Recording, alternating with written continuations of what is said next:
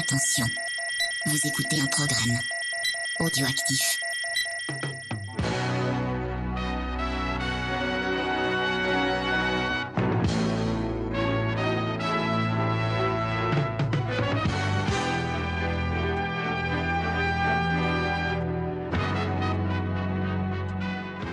Euh, salut à tous et bienvenue dans Ciné Blabla, votre émission de cinéma qui parle cette fois, encore une fois, de Stephen de Stephen King. Euh, je suis avec Faye, salut Faye. Bonjour James. Est-ce que ça va? Oui, ça va. Elle est morte de rire parce qu'on a un peu galéré sur les réglages. Euh, et encore une fois, pour parler de Stephen King, on s'est dit qu'on allait inviter euh, Sophie. Salut Sophie. Mais elle est pas du seul. Et en plus, eh ben, le reste de son équipe du podcast Les Pieds dans la Gueule. Donc on dit bonjour euh, à Charlotte. Salut Charlotte. Salut Et Antoine. Bonjour, bonjour. Euh, Est-ce que vous êtes prêts à, à- à parler de, de Stephen King, à donner tout votre amour pour, euh, pour cet auteur du Maine? Allez, c'est parti Amour, je ne sais pas, mais en tout cas, mon plus profond respect. Ah, c'est beau. C'est Amour ça commence toujours. bien. Euh, Est-ce qu'on a des news avant ça Euh, Euh, nous, bah, c'est le bordel. Ouais, bah. Non, bah, comme Si tu, d'hab. veux, euh, si- si tu veux, on peut enregistrer le fait que c'est en hommage à lui. Tu vois, comme ça, s'il meurt ce soir, et ben, on sera Ah, dans mais le ton. Ah. Oh, Il écoute, il faut, anticiper ce genre de choses. Il a quel âge maintenant, Stephen King. Oh non, il est jeune encore, le pauvre. Oh, Il a pas encore l'âge de la retraite selon Macron. Bah voilà, donc bon, laissez-le. Il va pouvoir encore nous faire une bonne cinquantaine de livres, Oh, plus, plus. Plus. puisqu'il en sort un par an ou deux par an. Ouais, ouais. Magnifique. Euh, c'est donc James au niveau des news. Je rappelle aux auditeurs qui peut-être écouteraient pas les autres émissions qu'on fait que euh, on va bientôt partir en vacances, ça c'est cool. Mais euh, aussi en ce moment, on a fait des récaps de plusieurs séries. Donc on a les Ouais. récaps de la série Watchmen. Ou d'ailleurs, Sophie est, venue euh, discuter avec nous de Watchmen. Ouais. Mhm, Tout à fait. C'était cool. Ouais. Et euh, moi, je fais aussi les récaps de, du Mandalorien. Un programme pas mal pour ces vacances de Noël. C'est très familial, très mignon. Bon, à part le Mandalorian. J'en dis c'est pas un peu plus. chiant, mais. Non, Oh. je veux te soyons gentils avec le bébé Yoda. Chut, Euh. mais mais, mais, mais c'est cette On maladie de spoiler. ça. Ah oui, Tu te vrai, tais, oui. Alors je bannis Moi, James c'est de c'est surtout un tout, tout, désolé, tout internet. YouTube a spoilé beaucoup plus que, que tout le reste. Je- Mais j'ai pas vu le Mandalorian. Je suis déjà au courant du bébé Yoda. Alors. Ouais, mais Ouais. tout internet. Non, mais est c'est- c'est Les bébé. gens fou, qui hein. le mettent en avatar, donc. euh, moi je suis toujours pas trop sûre de quand savoir ce que c'est que les Mandaloriens, alors. euh, Ah bah il faut écouter le récap où j'explique. le- Dans l'épisode 1, j'explique un peu, je parle de cette de. Mandalore. Pas vraiment des- Enfin, Ok, c'est bon, on va, on parler d'un truc un peu plus sérieux que Mandalorian. Oui, Euh, Ah, on va vous parler euh, de Doctor Sleep et puis un peu de Shining euh, Mhm. par la même occasion. histoire de resituer un peu les choses. Euh, voilà. Mais Euh, n'avais pas dit qu'on pouvait euh, donc retrouver toutes nos émissions Ah oui. sur les différents flux ouais, en sur, série sur le, Comedy tous les flux Discovery. geeks en série euh, comme Discovery euh, Il faut le dire. et Ciné Blabla. Voilà, vous pouvez aussi retrouver ça sur notre site. euh, Internet jamesfay.fr et vous retrouvez euh, l'émission de, de euh, je perds mes mots de Charlotte, Sophie et Antoine euh, sur les pieds dans la gueule.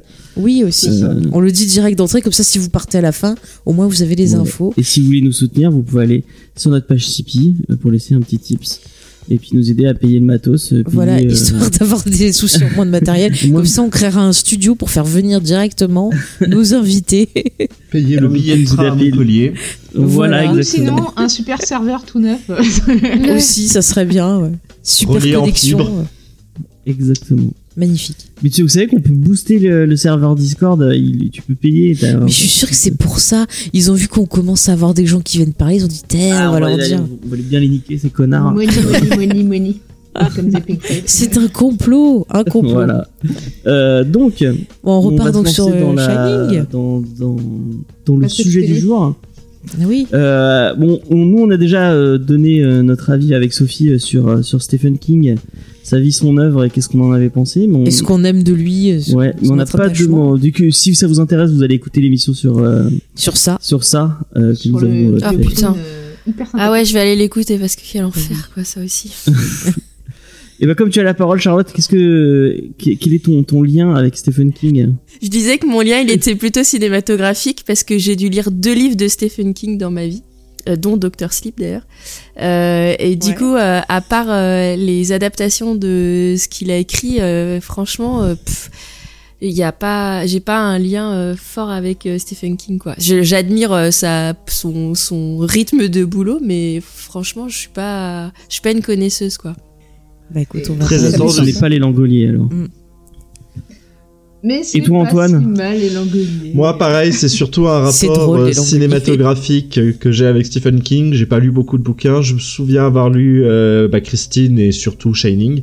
Et, euh, et pour moi, au cinéma, alors moi, c'est deux choses parce que deux facettes. On va reconnecter avec notre précédent podcast, euh, voilà, un peu avec le, le deuxième truc. Mais le premier, bah, c'est Shining, le, le film de Kubrick, parce que je trouve que c'est une bonne claque et euh, il y a beaucoup de choses à dire dessus. Et le deuxième, c'est le film qui, est d'ailleurs, je crois que c'est Stephen King qui l'a réalisé lui-même, Maximum Overdrive, Ah, parce ouais, que parce que trop drôle. parce que voilà, là on est dans du nanar puissance 10 000. euh, Je je trouve que c'est extraordinaire. Emilio Estevez, euh, voilà, euh, en, en mode too much, etc. Des camions à tête de gremlins qui attaquent des gens coincés dans une station-service et tout. Moi j'adore, j'adore. C'est c'est nul, mais j'adore. Voilà, j'ai rien de mieux à dire que ça. Maximum Overdrive, si vous voulez passer une bonne soirée, c'est le film que je recommande absolument. Ah ouais, non, mais c'est très très drôle comme film. Ah bah ça et c'est le film qui je crois a convaincu euh, comment il s'appelle bah Stephen King de de de- d'arrêter la réalisation d'ailleurs parce que bon Bah, au moins, c'est bien, il est objectif. Hein. bah et voilà mais c'est important les gens qui ont un certain recul là-dessus donc euh, je suis très admiratif du monsieur ne serait-ce que pour ça de ça et de son mono sourcil magnifique voilà Euh, du coup, on avait dit quoi après Euh, bah, du coup, est-ce que, juste pour voir, est-ce que tout le monde, donc vous avez dit que vous avez eu Shining, donc ça on a noté, mais est-ce que tout le monde a lu les deux livres ou est-ce qu'il y en a qui ont lu qu'un seul livre sur les deux Euh, Donc, J'ai Shining et. Dr. Sleep. Je n'ai pas lu Toi, pas Sleep non plus Moi, j'ai lu Doctor on Sleep, mais pas Shining. Moi, ok. Bah, moi aussi j'ai lu les deux. Bon, en fait, il y a deux bonnes élèves. c'est clair, et puis les, Les, autres sont collés au radiateur. Moi, j'ai lu Shining. j'assume totalement Mais tu as le droit. Donc, ça permet un peu de voir, euh, voilà, on pourra euh, parler un peu de l'adaptation, un peu plus. Ouais. euh, ouais. On fera des trucs comme ça, quoi. Euh, du coup, mon cher James, est-ce que tu veux qu'on fasse quand même un petit point Shining?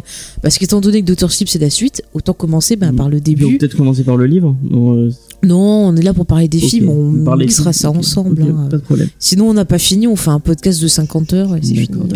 Je te laisse Euh, lead le débat. Oui, Tu si l'as, préparé et pas, pas moi, donc. euh, Oui, bon, bah, Mm. comme d'hab. hein. Alors, juste pour résumer, donc Shining, c'est un film écrit et réalisé par le grand euh, Stanley Kubrick, qui est sorti en 80. Alors, j'ai vu qu'il y avait donc euh, plusieurs versions du film. Il y a une version de 119 minutes qui est sortie donc en Europe et une de 146 minutes qui est sortie euh, aux États-Unis. Euh, Est-ce que vous savez pourquoi? C'est des petites quiz pour voir. pas du tout Non. Pas du tout, personne sait. Je crois que je l'ai su à un moment donné, quand j'étais en prépa de l'école de cinéma, mais... Ouais. avant que l'alcool et la drogue ne passent par là et maintenant c'est terminé voilà Eh ben en fait, j'ai lu que c'est parce que euh, quand le film est sorti, au début, il était même encore plus long que les 146 minutes.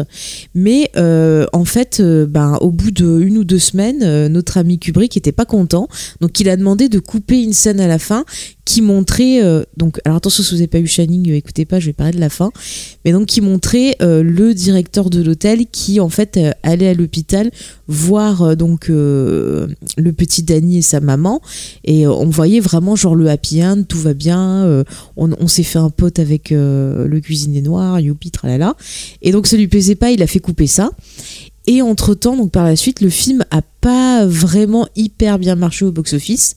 Donc du coup, pour les sorties en fait en Europe, eh ben euh, Kubrick a retravaillé son montage. Il a fait vraiment différentes versions pour essayer ben, de, de rendre le film euh, un peu plus euh, punchy pour qu'il se vende un peu plus en fait, soi-disant. Le mec est pas du tout perfectionniste. hein. Mm, mm. Mm. Il non, paraît non, qu'il y a- euh. Ah non, pas du pas tout. du tout un pas du tout. adjectif. lui, Mais il paraît qu'il y a même genre certaines copies euh, qui ont été très peu diffusées parce qu'il y avait des copies qui étaient sorties dans un format spécial où en gros t'avais le cadre qui était plus grand et tu voyais des choses qui auraient pas dû se trouver à l'écran, Oui. genre Ah, des hélicoptères, des trucs comme ça. Ouais, c'est la version télé. Mais, euh, c'était sorti apparemment. Euh, des- Ouais. Mm, Mais apparemment c'était sorti au ciné, il y a quelques bobines encore qui existent et Kubrick était pas du tout content de, de ça donc euh, je sais pas comment ça s'est retrouvé à la télé en fait, hein, c'est fou. Mais euh, vous savez que il y a plein de théories sur Shining, hein, je recommande le Ah film oui. Room 237 pour ça. Oui, Euh, c'est complètement fou ce documentaire. documentaire. Mais il est dingo. Et du coup, il y a des gens qui pensent qu'il y a une raison au fait que dans le format télé, parce que Kubrick pense à tout, et on voit l'ombre de l'hélicoptère. Enfin, c'est. Ah non, mais c'est truc de fou. Genre, c'est qu'il y a des références au projet secret de Kubrick qui a en fait euh, fu- euh, filmé euh, l'alunissage sur la Ouais. Lune. Le euh, faux alunissage, soi-disant, c'est ça, c'est ça. Et que le fait qu'il ait changé le nom de la, la chambre en 237 au lieu de 217, c'est parce que c'était un code de mission. Enfin, puis les trucs de géométrie Ouais. aussi. Ouais, enfin, faut regarder le documentaire là, il est trop bien. Il est très très drôle ce documentaire. hein. Faut pas le prendre au premier degré, je pense. Le, le ça, c'est sûr. documentaire, ouais, parce que euh, c'est un... Ouais. C'est ça. Ouais, mais c'est vrai que c'est très rigolo. Mm. Si on aime les théories du complot, euh, Après, c'est parfait. Internet prouve que les gens peuvent aller très très loin. vrai. Ah oui, oui, oui. Tu vois des trucs des fois. euh, En fait, je pense qu'Internet a prouvé une chose, c'est que l'humanité a beaucoup trop de temps à perdre. En fait, fondamentalement, c'est ça le, vrai message qu'Internet léguera aux générations futures. c'est clair. Mais Voilà. Notamment à faire des podcasts sur des. sur Entre le- autres, malheureusement, je pense qu'on peut se mettre un peu dedans, oui. Ouais, mais quand même, on, on sort pas des, des complots euh, anti-gouvernement, anti. Mais euh, tu n'as pas écouté le dernier podcast sur Watchmen où il y avait des complots sur. euh, Bon, oui, on a un peu comploté, c'est c'est comme ça. Ouais, Bon, tant que pas attends, d'ici la fin de ce podcast, on peut avoir des surprises. Hein, ça se trouve, euh, on va découvrir que non seulement les Illuminati ont, ont fait le faux alunissage avec Kubrick, euh, mais Kubrick, en fait, c'était oui. un reptilien. Enfin, tu vois, on est, on n'est pas, on sait pas ce qui nous attend d'ici une heure de débat. Mais hein. oui. Voilà. Peut-être que, que dans le- Mais oui, non, peut-être que dans le nom ouais, Evan. McGregor, il y a peut-être des, des, des codes cachés dans ses lettres. Et c'est pour ça qu'il a été engagé. Parce que c'est un code qui te permet de pouvoir euh, trouver des documents secrets sur la Lune. Je sais On pas. continue sur Shining plutôt. Oui. de- Donc juges, je Ouais. rappelle quand même, il y avait Jack Nicholson, chez les Duval, le petit Danny Lloyd et euh, Scatman Grozer, si je pense bien. Et bon, on a eu toutes sortes de choses qui ont circulé euh, ben, sur le tournage avec l'actrice qui a été euh, très malmenée, qui devait euh, refaire euh, énormément de fois euh, Ouais. ses répliques, ses scènes, euh, Jack Nicholson qui était en roue libre, enfin euh, plein de choses a autour du personnage cheveux, effectivement, à cause de- Ouais. du stress euh, du tournage et tout. Donc, euh, c'est ça, c'était vraiment un tournage très très intense. Et juste pour finir, avant qu'on que je vous laisse la parole pour ben, parler de ce chef-d'œuvre, euh, ce qui est marrant, c'est que Stephen King dit que lui, en tant que spectateur, il aime le film, mais en tant que romancier, il déteste l'adaptation.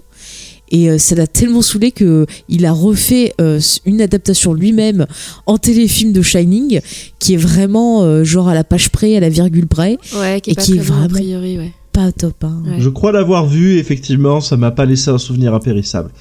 C'est qui déjà qui joue la place de à la place de Nicholson? C'est euh, ah c'est pas un mec qui était dans Prison Break? Euh, qui faisait un flic. Oui, oui, qui joue, qui est dans Dark Knight aussi. euh. Je crois que c'est lui qui Qui était dans. tient- Je suis pas sûre. Il y a Steven Weber. si. Steven, Web- Steven Weber, je suis devant la page là. C'est ça? Je sais pour Jack- Ouais, je sais plus comment Jack il Torrance, là? Ouais, Euh, lui, ouais. ça doit être lui, ouais. Ouais. Je retrouve plus. Mais il me semble que c'est le mec de Prison Break, mais je suis Ouais, pas lui. Mais je l'ai vu dans plein de séries, ce gars. quoi. Et Il avec lui, c'était pas euh, Rebecca de Mornay qui faisait euh, sa femme? Je sais plus. Celle qui jouait dans La main sur le, le berceau, je sais plus quoi. Là. Euh, Rebecca de Mornay, c'est un nom que je connais. C'est qui cette meuf? De Mornay, c'est ça? Ouais, c'est. Rebecca. C'est ouais. ça? Ah, bon, ça va. Alors, bah, du coup, j'ai envie de vous poser cette question. Bah, pourquoi, pour vous, euh, Shining, c'est un chef-d'œuvre, euh, même qui fonctionne encore maintenant sur vous, à notre époque? Pourquoi c'est un, un tel monument du cinéma? Alors, qui a envie de nous, de nous livrer cette parole-là? Euh, Je vais peut-être demander à Sophie, qui a, qui a- qui a un bon micro. Et après, on fera Antoine. Ah, c'est méchant. Et après, on finit. Moi aussi, j'ai un bon micro, hein, je tiens à dire, hein, parce qu'on partage le Oui, mais t'es pas une fille, hein, c'est les filles en premier. Et là, t'as très tout à fait raison. Vas-y, mais c'était pour l'embêter. Mais non, Charlotte, on t'aime. Vas-y, tu pars quand tu veux. Alors, ceci dit, on peut se poser la question si les conditions de tournage mauvaises ne sont pas aussi un facteur à bon film, puisque l'exorciste aussi, Mhm. hein, euh, Ah oui, que- euh, Fredkin. euh, Voilà. Euh, maintenant, je ne sais pas euh, ce qui fait euh, Shining un chef-d'œuvre. En tout cas, ce qui est sûr, c'est qu'il y a vraiment une froideur euh, et euh, qui, est, qui, est, qui, est, qui est de- présente depuis le début. Euh, Jack Nicholson est pour beaucoup évidemment dans le succès du film aussi, je pense. euh, euh, déjà depuis dès le début du film, tu fais que le mec est pas bien. Euh, Et euh, il y a le fait aussi que ce, tout ne soit pas dit en fait, c'est-à-dire que euh, le, le, le- on pourrait parler presque d'un syndrome, le syndrome de l'auteur euh, euh, au niveau de l'adaptation, c'est-à-dire que Stephen King qui, est- qui est jamais content parce que c'est pas adapté exactement au mot près, Euh, Mhm. bah, au final, c'est peut-être ça qui fait que le film est aussi bon parce que j'aime bien le livre, j'aime beaucoup le livre, mais pour moi, adapté au mot près, c'est pas possible quoi. Parce qu'en fait, euh, dans le bouquin, c'est vraiment très axé sur euh, l'alcoolisme du Ouais, personnage on a entendu, ouais. de Jack. Ouais. Et en fait, dans le film, c'est jamais dit clairement. Mais Mm. ça sointe pendant tout le film, tu, ça sointe du, du que le personnage il y a un truc qui va pas et, euh, Bah, et c'est plus de ce la, schizophrénie en fait. Parce qu'il Bah, me semble fait- que Kubrick, c'était ce qui l'obsédait un peu euh, au niveau Le du truc, film. comme c'est jamais dit, en fait, tu sais pas Mhm. pourquoi il est comme ça, en fait. Et, euh, et tu sens qu'il y a un truc qui va pas et qui va exploser, etc. Et je trouve que ça, ça participe vachement à l'ambiance de Malsain, en fait. C'est-à-dire qu'en fait, le film est très sobre, c'est-à-dire qu'il n'y a pas d'effets, il y a très peu de mouvements de caméra, euh, il y a très peu de... Enfin, la mise en scène est très, très sobre. Il y a très peu d'effets, quasiment pas d'effets, en fait. Il y a juste euh, le sang qui sort, enfin, c'est que des effets physiques. Donc déjà, ça participe aussi au fait que le film va, enfin, est intemporel, c'est-à-dire qu'il ne vieillira pas. Euh, et euh, et t'as le maquillage effectivement de décomposition pour les fantômes euh, de l'hôtel et, euh, et et ces fantômes qui sont en plus qualifiés de manière très très simple et très efficace quoi. C'est-à-dire que euh, par exemple la femme dans la baignoire, euh, c'est la décomposition. Euh, le, le le mec qui possède l'hôtel là, le, le mec qui fait mais quelle fête Enfin dans le bouquin c'est le mec qui possède l'hôtel, Ouais, mais ouais. dans le film tu sais pas qui c'est. Tu vois juste que c'est un mec euh, qui a l'air d'être défoncé et de s'en foutre complètement. Et euh, ça sointe la folie, ouais, le, le, le côté. Alors, perte de repère, parce qu'il y a aussi, pendant le film, c'est aussi un truc génial aussi, c'est le fait que euh, Mm. la- l'architecture de l'hôtel est complètement biaisée, en fait. Et tu t'en rends pas compte Mm. parce que finalement, ça c'est très fluide dans le montage, etc. Ou dans la caméra, surtout euh, caméra qui suit Danny quand il roule. Mais au final, t'es es complètement perdu. Et, euh, et c'est que des choses, en fait, qui sont pas données d'emblée, en fait, qui te perdent, mais sans que tu t'en rendes compte, par une mise en scène qui est très simple, très efficace, et, euh, et qui prouve que euh, l'horreur, en fait, il n'y a pas besoin de faire des caisses, en fait, pour que ça marche, en fait. faut juste être... euh, En fait, Mhm. limite, plus t'es mieux ça va, mieux ça va être, en fait. Mais si tu regardes l'hôtel et le labyrinthe qu'il y a dans le film, c'est vraiment un miroir, ils se répondent.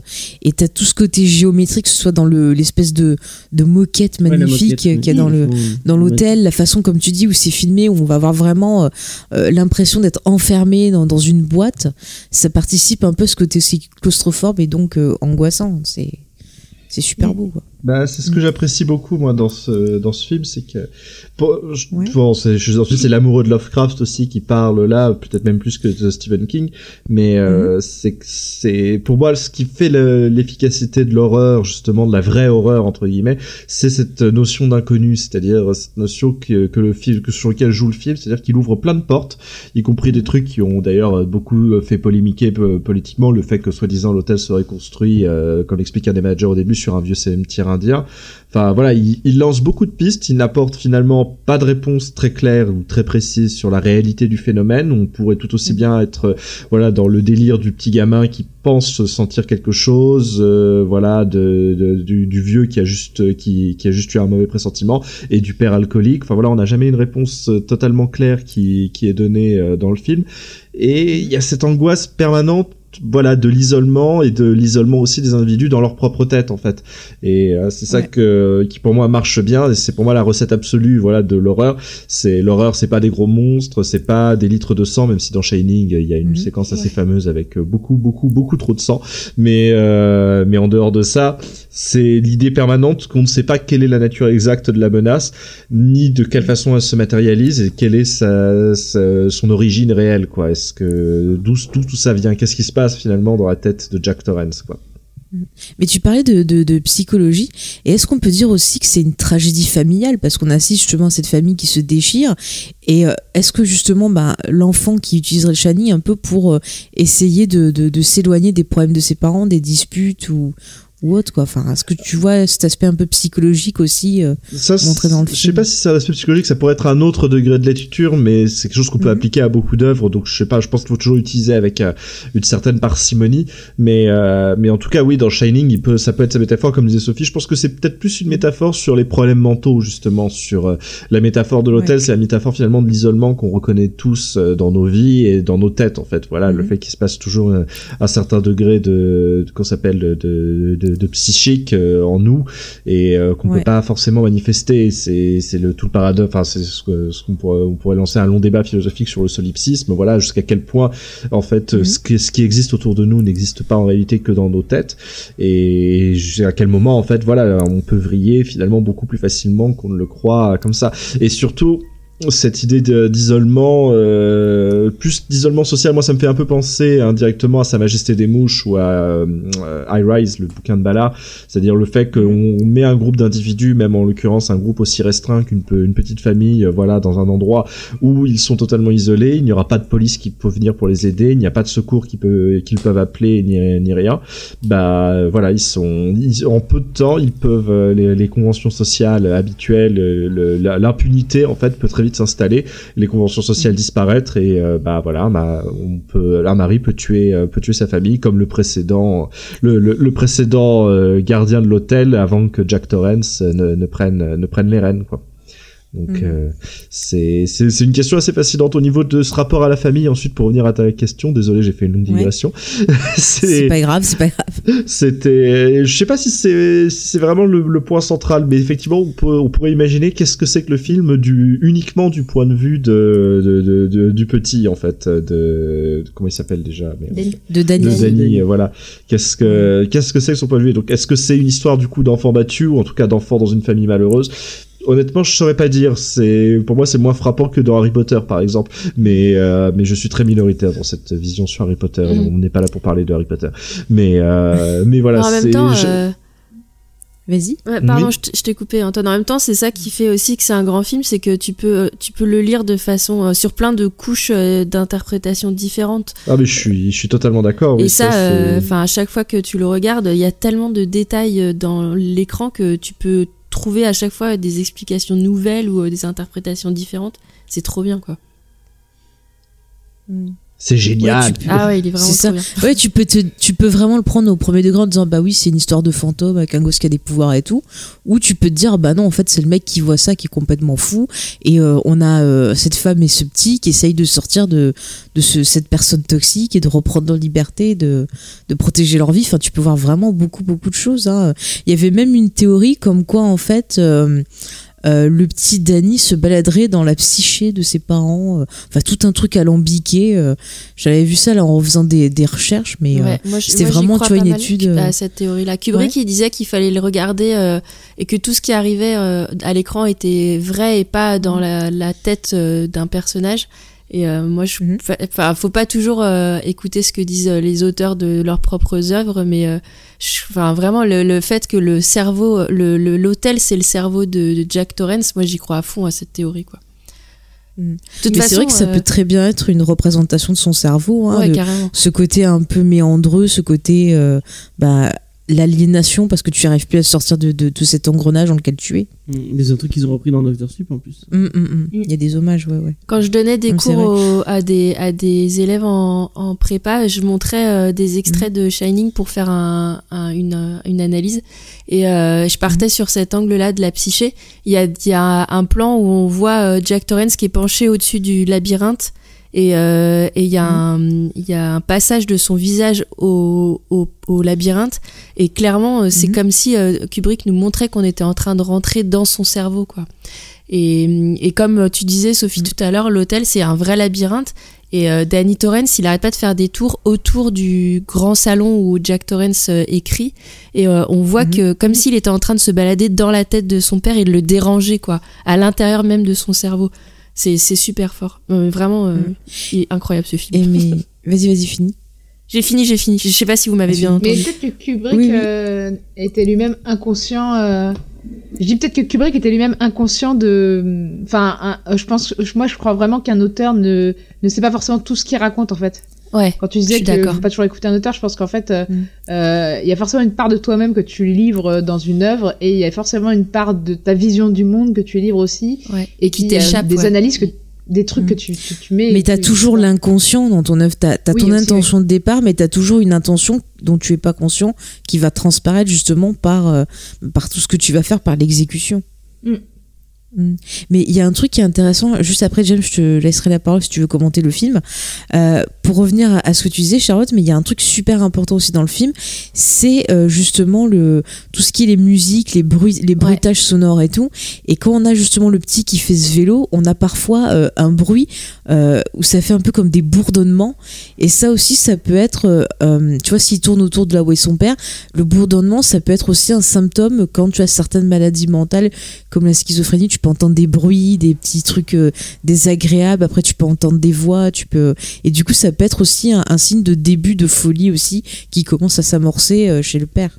Ouais, ouais, carrément. Tu peux trouver plein d'interprétations, euh, autant euh, sur le plan euh, ouais, de la famille, euh, le plan de la psychanalyse, le plan de, de- du symbolisme. Enfin, c'est vraiment, c'est, c'est, il est vraiment hyper riche ce film. Moi, c'est mon préféré de Kubrick, vraiment à vie, quoi.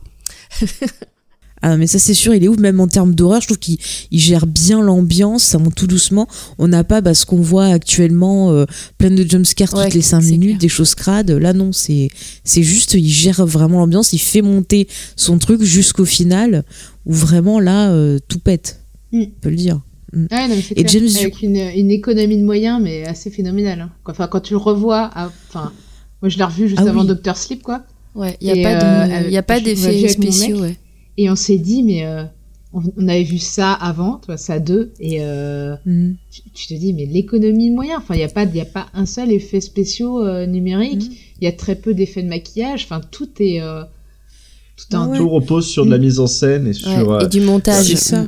Une notion d'enjeu aussi et d'angoisse qui est beaucoup plus forte mais qui est bien faite. C'est-à-dire que la menace que constitue Jack Torrance finalement, qui reste le principal antagoniste du film, Mhm. elle est toujours humaine en fait jusqu'au bout. C'est c'est- la, la folie ne fait que montrer finalement qu'il suffit de peu. C'est ça qui rend le film terrifiant, je trouve, c'est qu'il suffit de se rendre compte qu'il suffit de peu de choses, voilà, pour que pour que quelqu'un devienne un tueur. Et une fois que ce quelqu'un est un tueur, il n'importe qui peut être une menace euh, extrême quoi et, peut, et très difficile à Mhm. arrêter quoi. Donc euh, Oui, c'est vrai. Finalement, le, le, le côté euh, fantastique du Shining, il apparaît, il est pas si présent que ça dans le film. En fait, il est pas très important. euh. Bah, même, en fait, Ouais, euh, c'est pas trop développé, c'est plus développé dans Doctor Ouais, Sleep en que dans Shining. Mais même dans, enfin dans, le- dans Shining le, le, le film, euh, Mhm. le Shining de Danny, euh, jusqu'au moment où il discute avec le cuisinier en, en, en télépathie. Euh, avant, où tu peux croire que Danny est dingue en fait, parce qu'il Ouais, ouais. parle à son Oui, ou qu'il a un euh, ami imaginaire ou un Mhm, truc comme ça, ça. Mhm. Alors que dans le bouquin, quand même, le, le, le fameux Tony a une apparence, si je me rappelle bien. Enfin, c'est c'est vraiment alors, c'est euh, à fond le bouquin, côté en fait, euh, mystique. il y a ses parents qui sont conscients qu'il a, qu'il a un truc Danny. Parce que Ouais, ses ouais. parents lui demandent. Alors que là, dans le film, Euh, genre quand il dit que, enfin, je crois que la première fois qu'il parle de l'hôtel, il est pas, ils sont pas encore arrivés dans le bouquin. Il dit Mhm. euh, le gamin euh, où il a une crise ou je sais pas quoi, et la mère fait ah t'as un mauvais sentiment, euh, comme quand t'as eu un mauvais sentiment pour je sais plus quoi. Et euh, et du coup tu comprends que, euh, enfin ses parents sentent qu'il a un truc et que c'est pas juste. euh, un délire de oui, oui, gosse. qui pense pas Mm. qu'il a un truc comme ça, ouais. Mm, mm. Ah non, mais c'est vrai, hein, c'est vrai. James, tu nous as pas trop donné ton avis sur ce film. Moi, je vais me faire huer par tout le monde. Euh, alors moi, j'ai un- j'ai une relation assez euh, spéciale avec euh, avec Shining. Euh, bah déjà, moi, c'est un, je, je, je suis très très fan du livre. Le livre, c'est grâce à ça que j'ai découvert. Je l'avais déjà dit. C'est grâce à ça que j'ai découvert King et c'est un peu ce qui m'a remis à la lecture adolescent. Euh, je me, enfin, j'ai un, un souvenir très très fort de, de, de du bouquin que j'ai lu en deux jours euh, fiévreux de où je pouvais pas lâcher ce bouquin. Ah ouais, t'étais à fond. hein. Euh, j'avais vraiment envie, vraiment, vraiment envie de, de le lire. Et euh, du coup, j'avais eu un, un souvenir tellement intense de, de cette plaisir de lecture euh, que j'avais très envie de, de voir le film. Et du coup, je, je me souviens euh, être allé euh, exprès le louer dans un vidéoclub. D'ailleurs, euh, avec euh, avec un pote qui a pas du tout apprécié parce qu'il il aimait pas du tout les films d'horreur.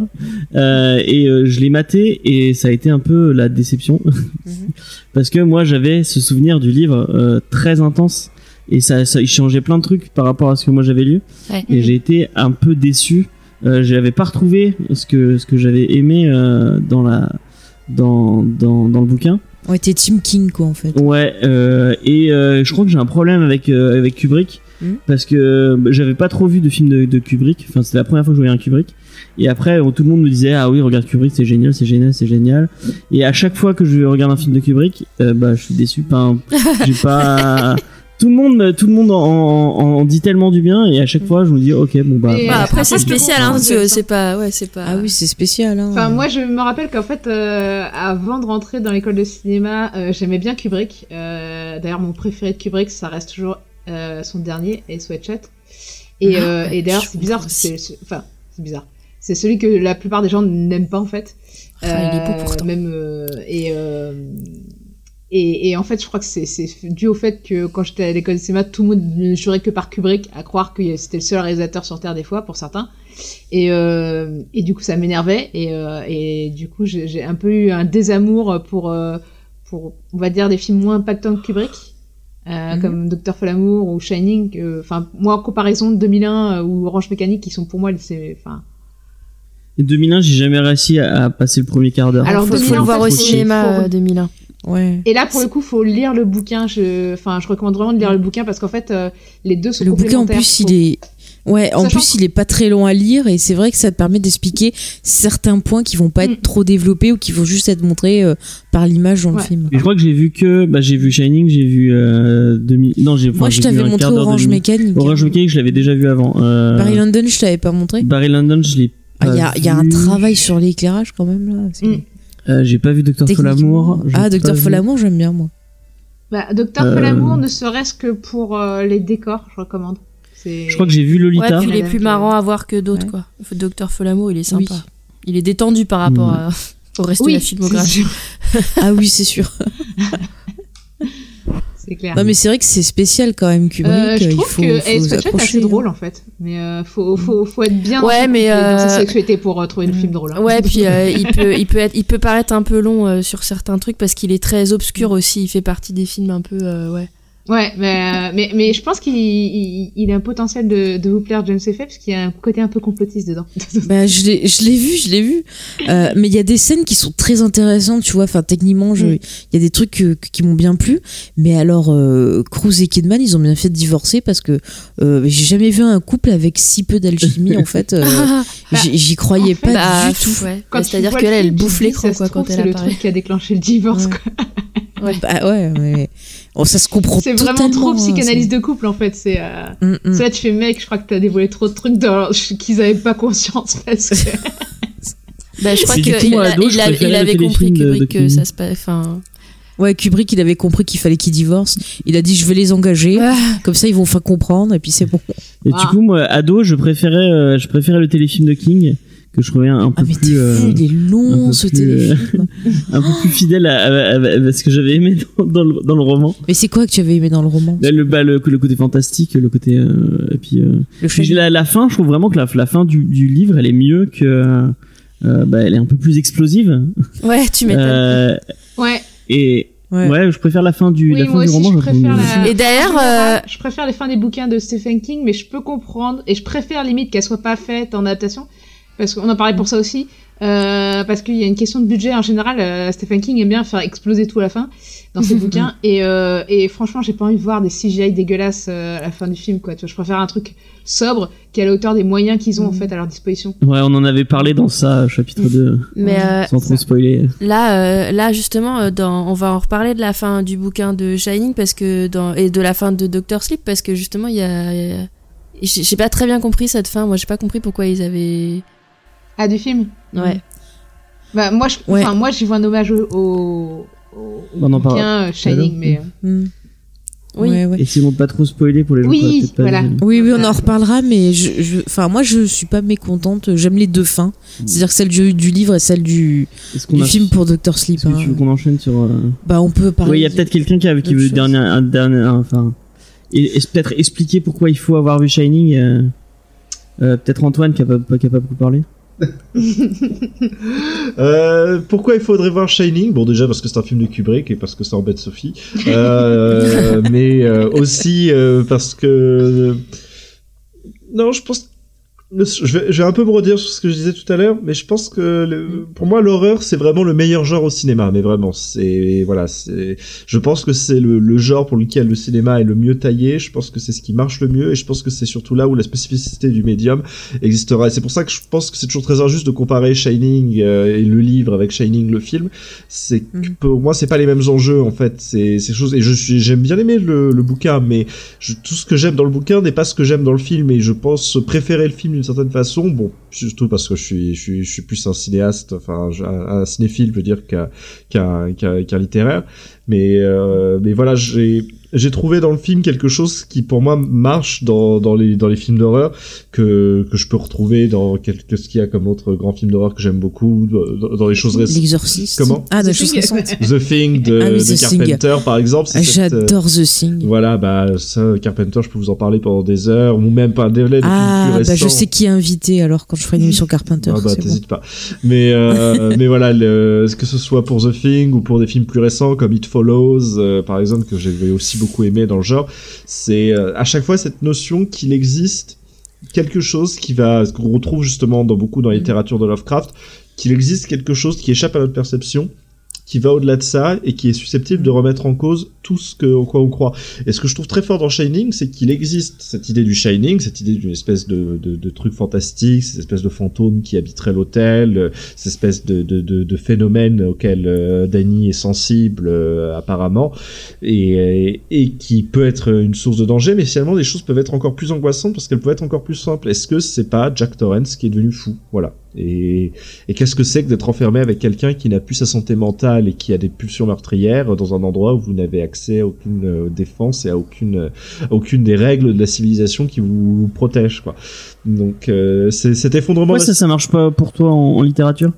C'est des trucs que tu, tu peux lire une histoire en littérature et en fait elle veut dire quelque chose. euh, Elle sait pas qu'elle ne marche pas en Je littérature? l'ai plus dans Jessie déjà par exemple, je pense que dans Shining le bouquin. Euh, après, je pense que là où je rejoins Antoine, c'est euh, par exemple le bouquin et le film pour moi n'ont pas du tout les mêmes thématiques quoi. C'est-à-dire que le ça. film est vraiment concentré sur l'enfermement et euh, la folie. Et, euh, et, le, et le livre est sur l'alcoolisme et la est-il possible d'avoir une rémission de l'alcoolisme? Et c'est ce qui est euh, hyper intéressant, c'est que Dr. Sleep, la suite, donne une réponse à cette question en plus. Donc, Ouais, euh, ouais. Et une réponse différente qui est le parcours de l'auteur, etc. Et en fait, je pense que chaque œuvre, et après euh, le média utilisé aussi est important, euh, en fait parle de, de l'auteur qui... Enfin, c'est l'auteur qui se parle à lui-même, en fait, quelque part. C'est comme quand on fait des rêves, en fait, les personnages qui apparaissent dans nos rêves, c'est une partie de nous-mêmes à qui on parle. Et ben finalement, les personnages d'un auteur, pour moi, euh, qu'il soit réalisateur ou auteur, euh, c'est pareil, c'est des parties de lui-même à qui il discute en fait. Et euh, bah, euh, si la schizophrénie était euh, l'obsession de, de, de, de Kubrick, ça se sent dans ses films, euh, tout comme on sent que l'alcoolisme est une obsession, ou, le, ou, ou les peut-être les parents maltraitants aussi euh, chez euh, Chez King. Chez King, voilà. Mais... Et moi, ce que je trouve, ah, pardon, euh, juste et après je te laisse la parole. Moi, ce que je trouve, tu vois, fort dans, dans ce type de film d'horreur, c'est que c'est une horreur qui est tangible. Je veux dire, n'importe qui peut prendre, tu vois, un monstre et te l'agiter devant euh, tes yeux. Mais je trouve que c'est plus impressionnant quand t'as ce type d'horreur qui va reposer sur la folie, sur euh, des choses que tu peux vivre dans le quotidien. Du coup, tu te projettes vachement plus dedans et tu vas amener tes propres peurs à toi dedans. Et je trouve que c'est beaucoup plus efficace que juste, ben voilà, je t'agite un monstre devant le nez. Après, quand ils utilisent le fantastique pour justement aussi parler, euh, que ce soit une métaphore justement de choses du, du quotidien, de choses tangibles, bah, c'est tout aussi intéressant et c'est une bonne utilisation de l'horreur. Mais bien souvent dans les films qu'on voit actuellement, euh, ils se contentent juste de mettre du crade, de mettre euh, voilà une petite créature qu'on te balance avec hop attention on te fait sursauter, mais il n'y a pas de, de réflexion derrière. Et les films qu'on va retenir, c'est ceux qui vont avoir justement ce type de réflexion derrière. Et pour faire juste une une relation euh, avec euh, Mike Flanagan, le, réalisateur de Doctor Sleep. Euh, quand on prend la série qu'il a fait sur euh, Netflix, donc The Haunted of euh, euh, bah, ça parle de deuil, ça parle de folie, ouais. ça parle de plein de vrai, choses. vrai. Et vraiment, la série, elle réussit à te foutre des, des, des moments vraiment très angoissants et en même temps te faire pleurer aussi. Enfin, c'est vraiment. euh, on l'a dit qu'on avait fait l'émission, la série Mm. c'est vraiment un drame familial euh, teinté d'horreur. Ouais, ouais. Et, et ça m'avait fait énormément penser des fois aussi à Shining, des fois dans certaines scènes. Donc c'est pas étonnant qu'après on le retrouve sur, euh, sur le film dont on va parler. Euh, maintenant, je donne la parole à Antoine que j'ai coupé. euh, Non, non, c'était juste pour revenir sur, euh, sur ce lien entre la littérature et le cinéma. C'est pas que, que, que, que le cinéma ne peut pas parler de ces choses, que la littérature n'arrive pas à parler de ces choses-là, mais c'est que de toute façon, le médium ne, ne pourra jamais le retranscrire de la même façon. Et pour, c'est pour ça que j'apprécierais toujours beaucoup le cinéma d'horreur, sans doute plus que la, la littérature d'horreur. C'est que même si j'aime beaucoup, bah, notamment les livres de Lovecraft, euh, voilà, ou des, des livres. Moi, ce qui me frappe le plus en général dans l'horreur littéraire, c'est des choses qui sont d'ailleurs plus, euh, comme je dis, plus conceptuelles, plus intellectuelles, comme Sa Majesté des Mouches, par exemple, voilà, qui Mhm. parle d'une horreur finalement beaucoup plus humaine et beaucoup plus, euh, et beaucoup plus terre à terre, mais on- qui, que je trouve du coup beaucoup plus angoissante, parce qu'on se dit, euh, elle peut tenir à peu de choses. Elle est, elle existe déjà. C'est pas un phénomène euh, psy- psychique, enfin, je veux dire physique, euh, fantastique, qui est, qui, qui Ouais, c'est plus les instincts, les choses comme ça. en c'est fait. un comportement et un comportement social, quelque chose qu'on ne maîtrise finalement Mhm. en plus euh, à l'échelle humaine que depuis très peu de temps. Mais le cinéma rendra toujours ça, je trouve, avec une efficacité quand c'est bien fait, évidemment. Et c'est ça le vrai problème des films d'horreur, c'est que pour un très bon, pour un Shining, combien on a de ça 1, ça 2, euh, de C'est voilà, pas les moins pires, voilà, hein, tu sais. de, C'est pas les de moins pires. Annabelle, de euh, voilà ou de comment s'appelle le, le Unfronted, j'ai vu que c'était nul. euh, bon voilà, qu'est-ce qu'il y avait euh, d'autre enfin bref, toute une euh, série. I Wish, c'était nul. Voilà, Apollo 10, à 18. euh, Ah oui, voilà. c'était très très nul Ah, ça aussi. c'était voilà enfin bon c'est parce qu'on m'a parlé il y a pas longtemps mais euh, mais voilà il y a Ouais. plein de, de choses comme ça et mais quand c'est Mm. bien fait et c'est ce qui est intéressant avec l'horreur c'est que je pense que c'est l'erreur que font beaucoup de, de metteurs en scène c'est qu'ils se reposent souvent justement comme disait Sophie sur des des, des, des, des, effets pyrotechniques entre guillemets des effets de style et tout en oubliant que c'est au contraire de la rigueur cinématographique formelle la plus basique qui marchera toujours Mhm. et euh, que ce soit en cinéma ou même en série par exemple je pense à l'adaptation qui a été faite de euh, The Terror euh, par le, le bouquin de Dan Oui. Simons euh, pour la télévision il y a Mhm. peu de temps la série repose assez peu voilà sur des du, du grand guignol ou sur le elle repose sur les idées de base du bouquin d'isolement d'un groupe de de- d'explorateurs arctiques et euh, ensuite Et sur l'ambiance, sur euh, L'ambiance, la psychologie. euh, c'est Et d'ailleurs, à chaque fois qu'il y a un truc avec un peu Mm. plus d'effets spéciaux, c'est là où, ça, où la série Ça elle tombe dans pas, les travers qui bah, marchent écoute, moins. il y a pas longtemps, Ouais, dans, encore, je sais pas si vous l'avez vu. Ça me, en fait, euh, le fantastique qui peut apparaître, euh, tant que t'as ce, ce, ce, ce truc où tu vas te dire finalement peut-être qu'en fait c'est que dans la tête des, des gens, comme dans Shining par Mhm. exemple, je te dis c'est peut-être que la tête de Danny qu'il y a des fantômes, euh, comme dans même Rosemary Baby en fait, euh, tu peux te dire en fait on n'a jamais quitté le point de vue de la meuf et en fait elle est tarée depuis Ouais. le début en fait et a jamais eu de, de satanique dans son, enfin de satanisme dans son euh, dans Ah son ouais immeuble. Dans son immeuble. Mhm. Euh, même The Thing. Mais en dans fait. The Terror, c'est Thing, pas le cas. Oui, oui, même euh, The Thing aussi. La, ouais. créature, etc. Euh, c'est peut-être l'isolement des gens. Ou dans Terror, c'est pareil. C'est ils sont, en- enfin, ils sont. Bah non, parce que spoiler dans The Terror, il y a des preuves de la- de l'apparition de la créature. Oui, alors les mecs, ils ont tous consommé bon. des boîtes de conserve empoisonnées qui Voilà. donnent des hallucinations. Que c'est quand même. euh, Bon. Jusqu'à quel point en fait voilà on a des preuves alors c'est vrai que c'était peut-être un des défauts de la série c'était de vouloir trop ancrer dans le réel euh, les éléments fantastiques Euh, en même temps on peut pas leur reprocher de ne pas du coup avoir été euh, respectueux du matériau d'origine puisque dans le livre aussi cette dimension fantastique est beaucoup plus euh, terre à terre enfin, Elle est beaucoup plus présente, non beaucoup plus présente et en fait il y a toute une histoire du phénomène Mhm. etc de ce point de vue la série est plutôt Mhm. plus réussie puisque il reste ce petit doute. Moi ce que j'aime beaucoup dans la série c'est c'est ça voilà c'est cette idée à la fin de qu'est-ce qui s'est vraiment passé quoi? Qu'est-ce qui est arrivé à ces gens-là quoi? Est-ce que est-ce que ils sont juste morts de faim et de d'isolement et de, et de- et du froid? Ou est-ce que est-ce qu'effectivement il y a eu quelque chose de au-delà de ça qui qui les a condamnés entre guillemets donc euh, D'ailleurs, on en profite pour vraiment, mais très fortement vous conseiller cette série. Euh, La saison 1 en tout cas. De Euh, The Terror, de ouais. Terror qui est vraiment très cool. Ah, je Euh, recommande aussi euh, les yeux fermés, mais Ouais. bon parce que j'adore les trucs historiques. Mais euh, le livre aussi, je recommande parce que je me suis régalée à le lire aussi. c'est Mais pareil. rien que pour le casting, ça vaut le coup, euh, ça vaut le coup de le Ouais. voir. Ouais. Donc Euh, euh, Tobias Mays, euh, Jared Harris. Jared Harris, Dans Tchernobyl d'ailleurs. Jared Harris, Oui. Exactement, ouais. Mm. Et On l'acteur a qui joue Monsieur Tchernobyl il y a pas longtemps. euh, qui est un jeune anglais, euh, voilà, qui joue aussi dans Et Tchernobyl. bah qui est dans Tchernobyl aussi, ouais, qui fait un, un pompier, si j'en bien. On en a parlé, On Dans Geek en série, dans Geek qui est sorti cette Ouais. semaine. Oh, c'est pour Ouais, et Tchernobyl, une autre forme d'horreur euh, beaucoup plus tangible et beaucoup plus euh, Ah ouais, effrayante ça, ça m'a glacé le sang, la, ça. la série d'horreur de l'année. Hein. Ah, tu vois. Bah voilà, c'est ce que j'ai dit dans l'émission. Elle, l'a pas écouté peut-être, mais elle a tout compris. Si, je l'ai écouté. Par contre, ah bah c'est bien, c'est bien. Moi aussi. Par contre, est-ce que vous avez vu Ah, c'est très très bien, très très bien, Charlotte, très très bien. Je mets un Euh, très bon point avec un petit papillon. Mais euh, en parlant de. Ah, vas-y, Ah. vas-y. Ouais, non, je voulais juste répondre à Antoine que moi, en fait, euh, pour moi, l'horreur marche très bien en littérature aussi bien qu'au cinéma.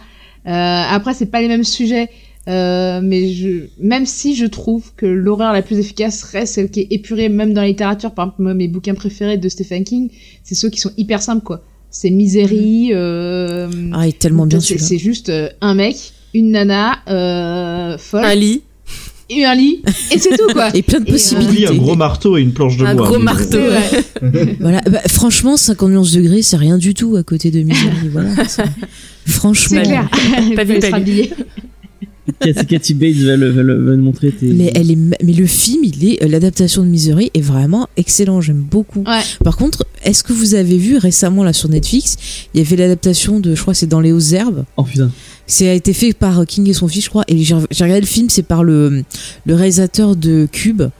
Et vraiment, là, on a un très mauvais exemple. euh, Justement, euh, il gère mal l'ambiance. Il y a des choses qui, qui, qui arrivent comme ça. euh, Il y a des effets complètement idiots. Enfin, Il y a Jessie qui est peut-être plus euh, que t'avais. Jessie, bah, qui est par Monsieur Netflix Flanagan, justement, c'est pour ça qu'il a. Ouais, et c'est très très bien euh, Jessie aussi. Et c'est quelque chose de très très simple aussi au niveau de son Mm. histoire. Vous m'aviez donné envie de le voir. Ah mais vas-y, ouais, c'est Je l'ai pas vu sympa. encore, mais je le ferai. C'est sympa. J'aime beaucoup. euh, Est-ce qu'on passe à Doctor Sleep? Ouais, allez. Oui. Allez, Docteur Sleep. Alors, Docteur Sleep, euh, c'est pas un docteur qui est en slip, non, non. Euh, ah, un peu d'humour, un fallait peu la faire, d'humour. fallait la faire. Fallait la faire. aura Perso- parlé de lui, on pourra tous aller slip justement, donc ça sera très bien. De quoi qu'est-ce que ça dit? J'ai pas entendu. Bon, c'était pas très drôle. Ah, bon, ben, on l'aura, tu sais, sur On l'enregistrement. l'aura sur l'enregistrement. On sera- Je le Donc, garderai. Le film est sorti cette année, il fait 152 minutes. Je dis tous les trucs comme ça, vous pourrez vous chronométrer si vous voulez euh, pas louper le film, aller aux toilettes avant, calculer. Enfin voilà, je vous aide. hein. Euh, donc du coup, scénario et réalisation, donc euh, Mike Flanagan, on en a parlé donc un peu de ce qu'il a fait. Allez Euh, voir et écouter le geek en série sur euh, Oui, un sur, of House qu'on a fait. Tout à fait, tout à fait. Avec, C'était avec qui déjà je sais. on l'avait fait avec justement la, la créatrice du site Stephen King France. Ah oui, euh, Emily, voilà, c'est ça. Ouais. C'est très très cool, intéressant. ouais, très Mm, mm. intéressant. Euh, non mais moi j'aime beaucoup ce, ce monsieur Flanagan. Tu vois par exemple, tu vois, euh, il avait fait euh, Ouija, euh, la préquelle du film Ouija. Alors le film Ouija qui était une production Michael Bay était une merde, mais la préquelle était beaucoup plus intéressante. Oui, elle était cool. Ah ouais, c'était marrant des cool. les nouveaux films d'horreur et il y avait pas pareil avec. Et il avait fait Oculus aussi qui était qui était pas mal aussi. Ah oui avec euh, avec euh, avec Nebula. Euh, oui avec Nebula, euh, Karen. Gillan. Et il y avait, euh, ça, je veux dire, euh, Starbucks. Ah, avant d'être Nebula, c'était quand même euh, la compagne de C'était Amy Pond. même. Amy Pond, s'appelle. ouais, Ouais, ouais, c'est ouais. vrai. c'est Et, comment elle s'appelle. Et comment elle s'appelle Je sais qui joue Starbucks, je ne plus son nom. Euh, Katie Sackhoff. Voilà. Oui, oui. Qui a une tête de folle. Donc euh, vraiment, je trouve que c'est quelqu'un qui apporte un peu de fraîcheur et de renouveau dans le côté euh, fantastique, horrifique. Enfin, moi, j'aime beaucoup euh, ce, ce réalisateur. Ouais. Vous nous direz ce que vous en pensez dans quelques instants. Je vais juste de présenter. Dans le film, on retrouve Evan McGregor, Ouais. Obi-Wan Kenobi. Voilà, moi, je, je l'appellerai toujours Obi-Wan Ah, c'est pas que ça, Black Mask bientôt. C'est fondé, Il a- C'est d'autant pas que ça. J'ai C'est pas que ça. C'est un très très grand acteur quand même, Transpotting. euh, J'ai appris récemment que quand films. il jouait Obi-Wan Kenobi, justement, dans la Mhm. prélogie de George Lucas, apparemment, jusqu'au dernier film, à chaque fois qu'il tournait les séquences de sabre, il pouvait pas s'empêcher de simuler les bruits du sabre euh, avec sa bouche, tellement il était à fond dans le rôle, euh, etc. Ouais, ouais. Mais, mais c'est marrant parce qu'en fait, je crois que c'est son. Alors, je crois que c'est un oncle ou un cousin. Euh, c'est celui qui, qui fait euh, Wedge, je crois, dans, dans Star Wars. Enfin, il jouait dans l'épisode 4, il fait un des pilotes. Justement, donc euh, c'est marrant. Voilà. Ah ouais. C'est le destin, tout le monde s'en fout, mais je vous le dis. Euh, du coup, dans le film, on a aussi Rebecca Ferguson qui fait le rôle de la méchante. Elle est très bien. elle. Mais je l'aime bien cette actrice. Oui, ouais, Moi, cette découvert, je crois, dans Mission Impossible. Pareil. Euh, moi aussi, ouais, je ouais. crois. ouais. dans... Elle est plutôt bien dans les scènes d'action et tout. Et euh, dans le rôle de la jeune Abra, voilà, elle a un nom. Écoutez, j'arrive pas à le prononcer. Euh, je vais essayer de pas le- l'écorcher. Alors c'est Kylie. euh, Kylie, je pense qu'on dit. Je Non, pense qu'on dit Kylie. Ouais. Ouais, je pense que dire Kylie, ça sera plus simple. Lura, qui est, qui est vraiment, c'est son deuxième film, et je trouve qu'elle joue super bien. Un truc qui est pas sorti chez nous. D'accord. Donc euh, voilà, Bah, j'ai pas bien, noté est parce bien, que voilà. Le casting il est plutôt cool. Le casting est plutôt cool, surtout que là en plus c'était quand même une mission euh, un peu difficile. Donc le film était en projet Presque depuis impossible. 2013. Oui, presque impossible, James.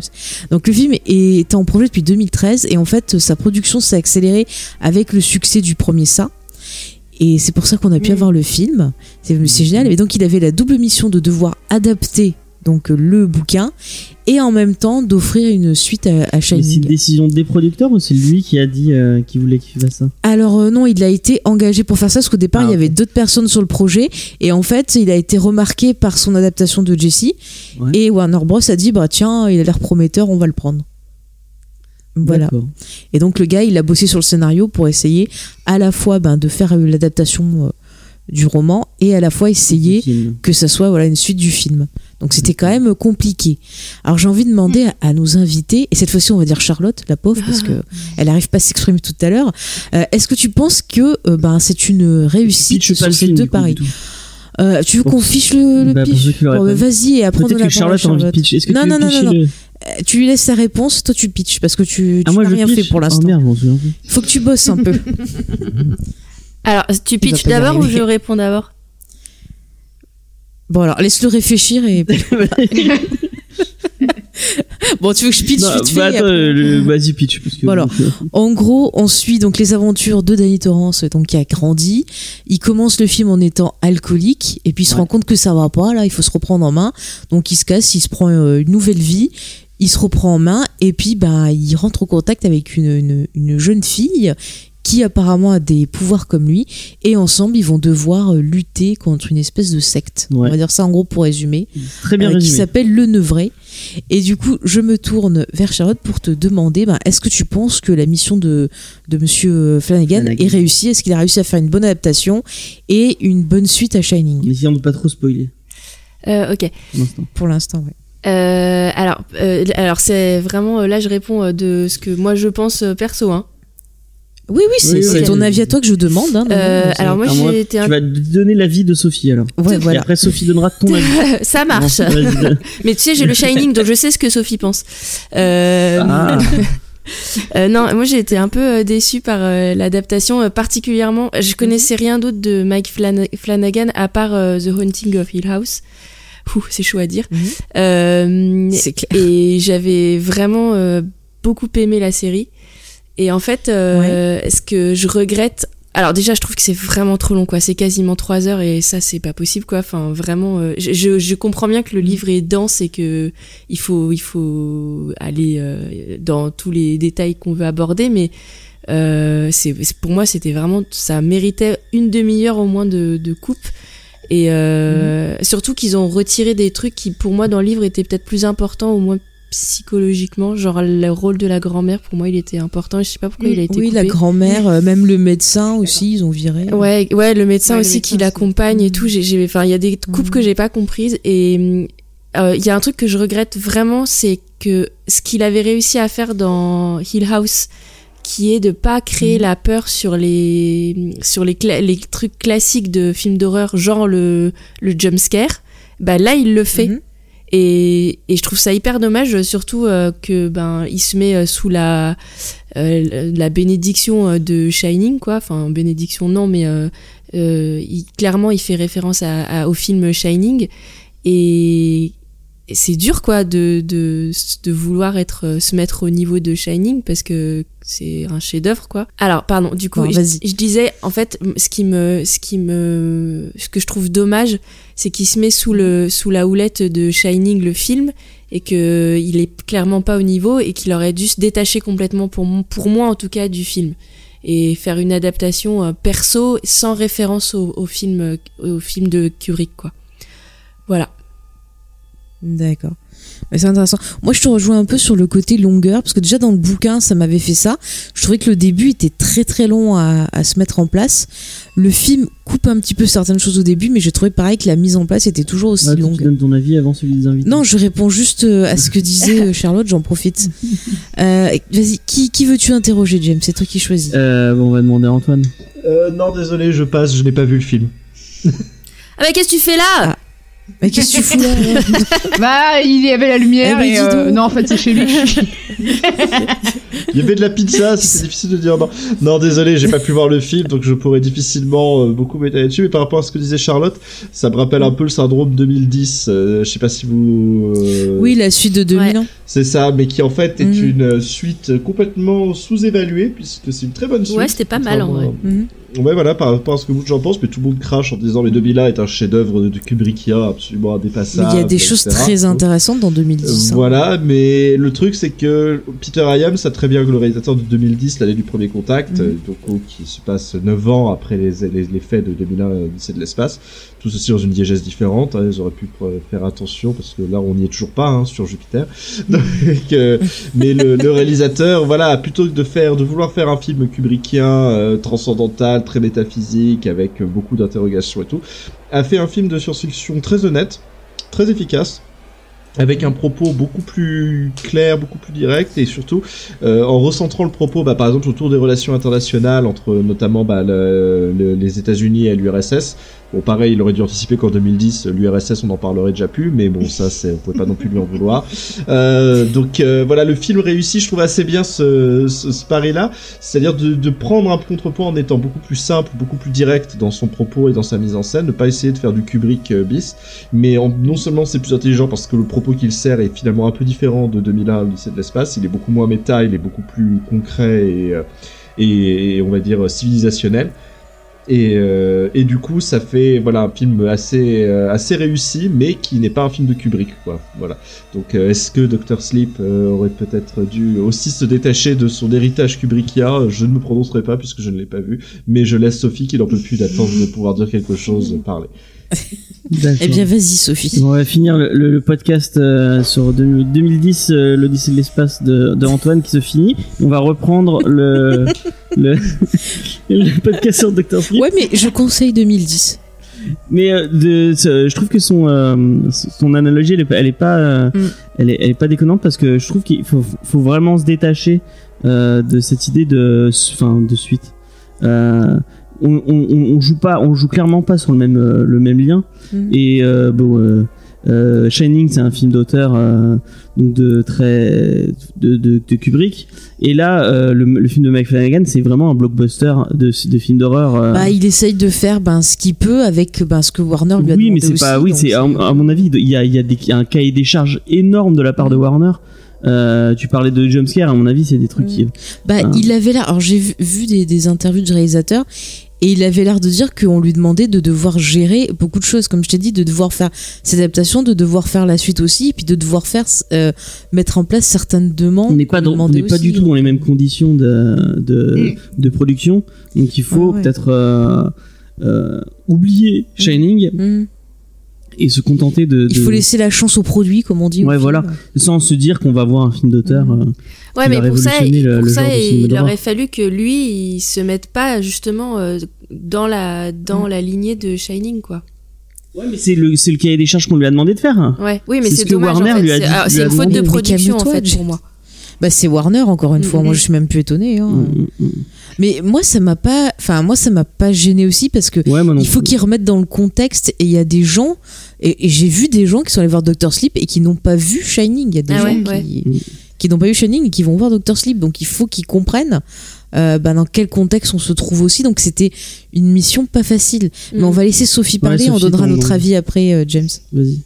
Bah alors moi pour le coup, euh, qui est des références à Shining et même des, euh, des, des carrément des, des des séquences qui sont euh, un peu en miroir avec le film euh, le Shining et même qui complètent et, et pour moi qui recolle des cases, enfin recoche des cases que le film de Kubrick n'avait pas coché avec le livre de King, euh, ça fait sens parce qu'en fait euh, le propos de du livre c'est euh, quelque part une réponse à la question qui était euh, laissée en suspens et plutôt répondu de manière négative dans le bouquin euh, Shining, comme dans le film d'ailleurs, à savoir est-ce qu'on peut se sortir de, de, de, de ses propres démons? Et dans Shining, la réponse est non. Euh, alors que dans Doctor Sleep, la réponse est beaucoup plus nuancée en fait, la réponse est beaucoup plus positive. Et, euh, et moi, il y a quelque chose que j'ai beaucoup aimé dans le, dans le livre, c'est qu'en fait, euh, quelque part, c'est il se réconcilie avec ses démons, y compris avec en fait le, le souvenir qu'il en a de son père.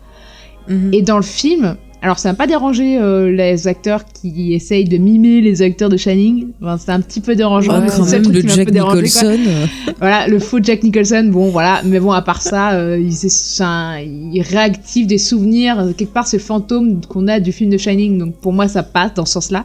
mhm. Euh, maintenant, le truc qui m'a plus dérangé, c'est le fait que euh, dans le bouquin, il y a vraiment, euh, il discute euh, quelque part avec ses démons en fait, euh, le héros et euh, enfin Danny et euh, et même euh, Enfin, c'est grâce à ce, cette confrontation avec ses propres démons que finalement il arrive à, à, à, voilà, à essayer de s'en sortir avec l'alcoolisme, parce que le- c'est quand même un alcoolique qui, qui est. Alors que, euh, que dans le film, en fait, il y a, à force de trop vouloir reconnecter avec euh, le bouquin et le film, je trouve qu'à la fin, eh ben, c'est un peu antinomique, quoi. C'est-à-dire que le propos, euh, je sais pas trop ce qu'il veut dire, quoi, puisque finalement, il n'y a pas cette, euh, il y a pas ce face à face avec les démons, ou alors j'ai l'impression que c'est un face à face raté. Et euh, pour Bah, il y en a pas assez, en fait. bouquin, mais, Bah, euh, en, en particulier, je sais pas, moi je trouve un que peu le... en mode, Hmm, il y a des trucs que, que j'aimais dans le livre que j'ai pas retrouvé dans le film. Ouais. Malgré tout, je trouve que la notation est bonne. Euh, j'ai passé un très bon moment. Je trouve qu'Evan McGregor est un acteur euh, toujours aussi Fantastique. doué en fait. Les nuances Euh, dans son jeu, c'est fou quoi. Et oui, le film est très touchant. Je trouve qu'il est vraiment euh, très beau.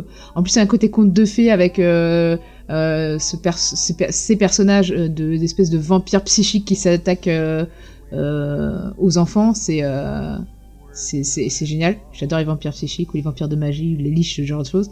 Donc moi, ça me parle de ouf. Et, euh, et en plus, Rebecca Ferguson joue excessivement bien.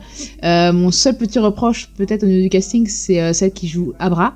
Donc la ouais, je suis d'accord avec toi. Moi, je la trouve pas ouf. Ouais. je trouve, est un peu trop. Enfin, en fait, t'as Elle est l'impression un qu'elle peu trop Disney euh, T'as l'impression qu'elle a deux, deux émotions seulement dans son, dans son répertoire et c'est un peu dommage, quoi. Enfin, genre, Elle est jeune, son- quoi. Ouais.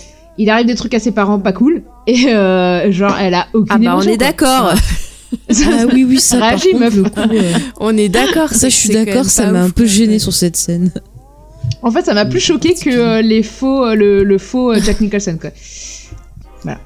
Alors moi c'est pas le faux Jack Nicholson qui m'a choqué, c'est la fausse euh, comment chez les Winters là parce qu'en plus ils ont demandé à l'actrice de, de jouer euh, avec la voix aiguë de chez les Winters et je trouve ça insupportable quoi. C'est je trouve que ça passe pas du tout parce que c'est vraiment que de l'imitation. Il y a pas d'interprétation. Et vous m'avez pas entendu. si, si, mais j'ai entendu de l'eau couler, en fait, sur la fin. Ah ouais, j'ai pas Ça m'a trompé, en fait. Ouais, ça fait clou, clouc. Oui, oui, c'est Antoine qui servait un verre d'eau. Ah d'accord ok. Ah, d'accord. Bon, ça va. Je me suis dit, qu'est-ce Mais euh, je suis d'accord avec toi sur euh, le coup des, des, des démons parce que il y a en particulier il y a une scène qui est assez fondatrice justement dans son dans son cheminement vers la sobriété. C'est une scène du début où il, il couche avec une Mhm. meuf et euh, Mhm. il se réveille complètement torché le matin et il se rend compte qu'elle a un gamin et, et il lui pique du fric et clairement il, ce qu'il fait ça les condamne quoi. Et en fait, ça, ça le suit tout le long du, de son cheminement et de sa vie, et ça disparaît assez vite, quoi. Ça, Ouais. c'est l'occasion d'une scène euh, un peu euh, horrifique, mais après, euh, enfin, ça a pas d'impact psychologique euh, autre que Mm. juste, enfin, pour le spectateur, faire un peu peur pendant une minute et demie, et voilà, quoi. Et je trouve ça dommage. Ouais, et après on n'en reparle Ouais. plus, c'est vraiment dommage aussi, parce que c'est vrai que ça m'avait, ça m'avait vachement marqué dans, dans le bouquin, mais du coup je me permets. Euh, j'ai bien aimé le film, j'ai passé un bon moment dedans, bon voilà, j'ai un peu de longueur au début. Le bouquin, ça m'a fait pareil, été un peu déçue parce qu'il y avait pas mal de longueur au début, j'ai eu du mal à rentrer dedans, mais c'est vrai que dans le bouquin, euh, il y avait tout ce côté intéressant, voilà, comme vous avez très bien dit, sur euh, le fait d'affronter ses démons, puis il y a aussi le côté, euh, tu vois, la transmission par le sang, c'est-à-dire que, euh, tu vois, son père eh ben, avait ce problème d'alcoolisme, tu vois, il était mauvais et tout. Mhm. Et le fait qu'on ait Dany qui est alcoolique, ça pose aussi la question de se dire, ah bah tiens, puisque mon père était comme ça, bah ça veut dire que c'est génétique et que je suis comme ça aussi. Il est pas, Et il est pas que alcoolique, il est violent aussi. Oui, il est violent aussi. Mais du coup, il y a tout un questionnement de se dire, ah bah parce que euh, mes parents étaient comme ça, c'est obligé que je sois comme ça. Et en fait, euh, ben tout dans le roman et tout, t'as tout ce questionnement où il se dit, ah bah non, c'est parce que je suis comme ça, parce que je suis brisé, parce que j'ai vécu des choses et machin chose, et il se reprend en main. Et dans le, le dans le film, au final, ben ça va ça va trop vite. Après, quand il s'est repris en main, ben il est, il est tranquille, il est pépère. Et Ouais. justement, le, le- la scène où il voit justement la, la femme et l'enfant et, et compagnie. Après, ça, on n'en reparle plus. Il y a plus d'incidence. Il y a même pas. Ouais, euh, plus une il se dit pas genre ah, quand ouais. même. euh, Mhm. Ouais, voilà, il s'en fout. Et euh, enfin, c'est un peu, un peu de, un peu dommage. Après, l'adaptation en elle-même, elle est quand même, elle est quand même sympa. Euh, j'ai passé un bon moment. Il y a de très très belles images, justement la, la mise en scène aussi de tout ce qui est un peu plan astral et tout. Ça rejoint un peu ce Ouais, que ça disait, assez euh, cool, je suis d'accord. Sophie, ouais. Mm, mm. Sur le côté, ben voilà, conte de fées, euh, les vampires, c'était c'était bien aussi parce qu'ils ont vraiment ce côté euh, croque-mitaine effrayant. Les Après- scènes où elle, euh, il y a une espèce de scène de, où, il- où il mange là, Mm. euh, elle- on dirait des, on dirait des scènes de d'orgie un peu. Oui, mais dans le bouquin, euh, alors c'est très atténué dans le film, mais dans le bouquin, oui, c'est carrément des orgies. hein. Ah oui, Ouais, oui, bah là, oui, ça, ça sent. Ah oui, bah quand il transforme la fille au début du livre, Mm. ça c'est le début du film aussi. euh, c'est voilà, euh, je crois qu'il y a une scène de fesses et tout. Enfin, Ouais, très il me semblait sexuel, aussi ça, hein. qu'il la convertissait euh, de toutes les manières possibles et sexuellement aussi, il me semblait qu'elle couchait avec Ouais, elle, Rose Mm. Claque, là, ouais. Oui, oui, c'est ça, c'est ça. Donc c'est vraiment, enfin, j'ai bien aimé. Après, la fin, elle me gêne pas, mais c'est vrai que quelque part, je préfère peut-être la fin du livre. Bah, moi, j'ai pas lu le livre et euh, vraiment, j'ai passé un super moment de- devant ce film. Mhm.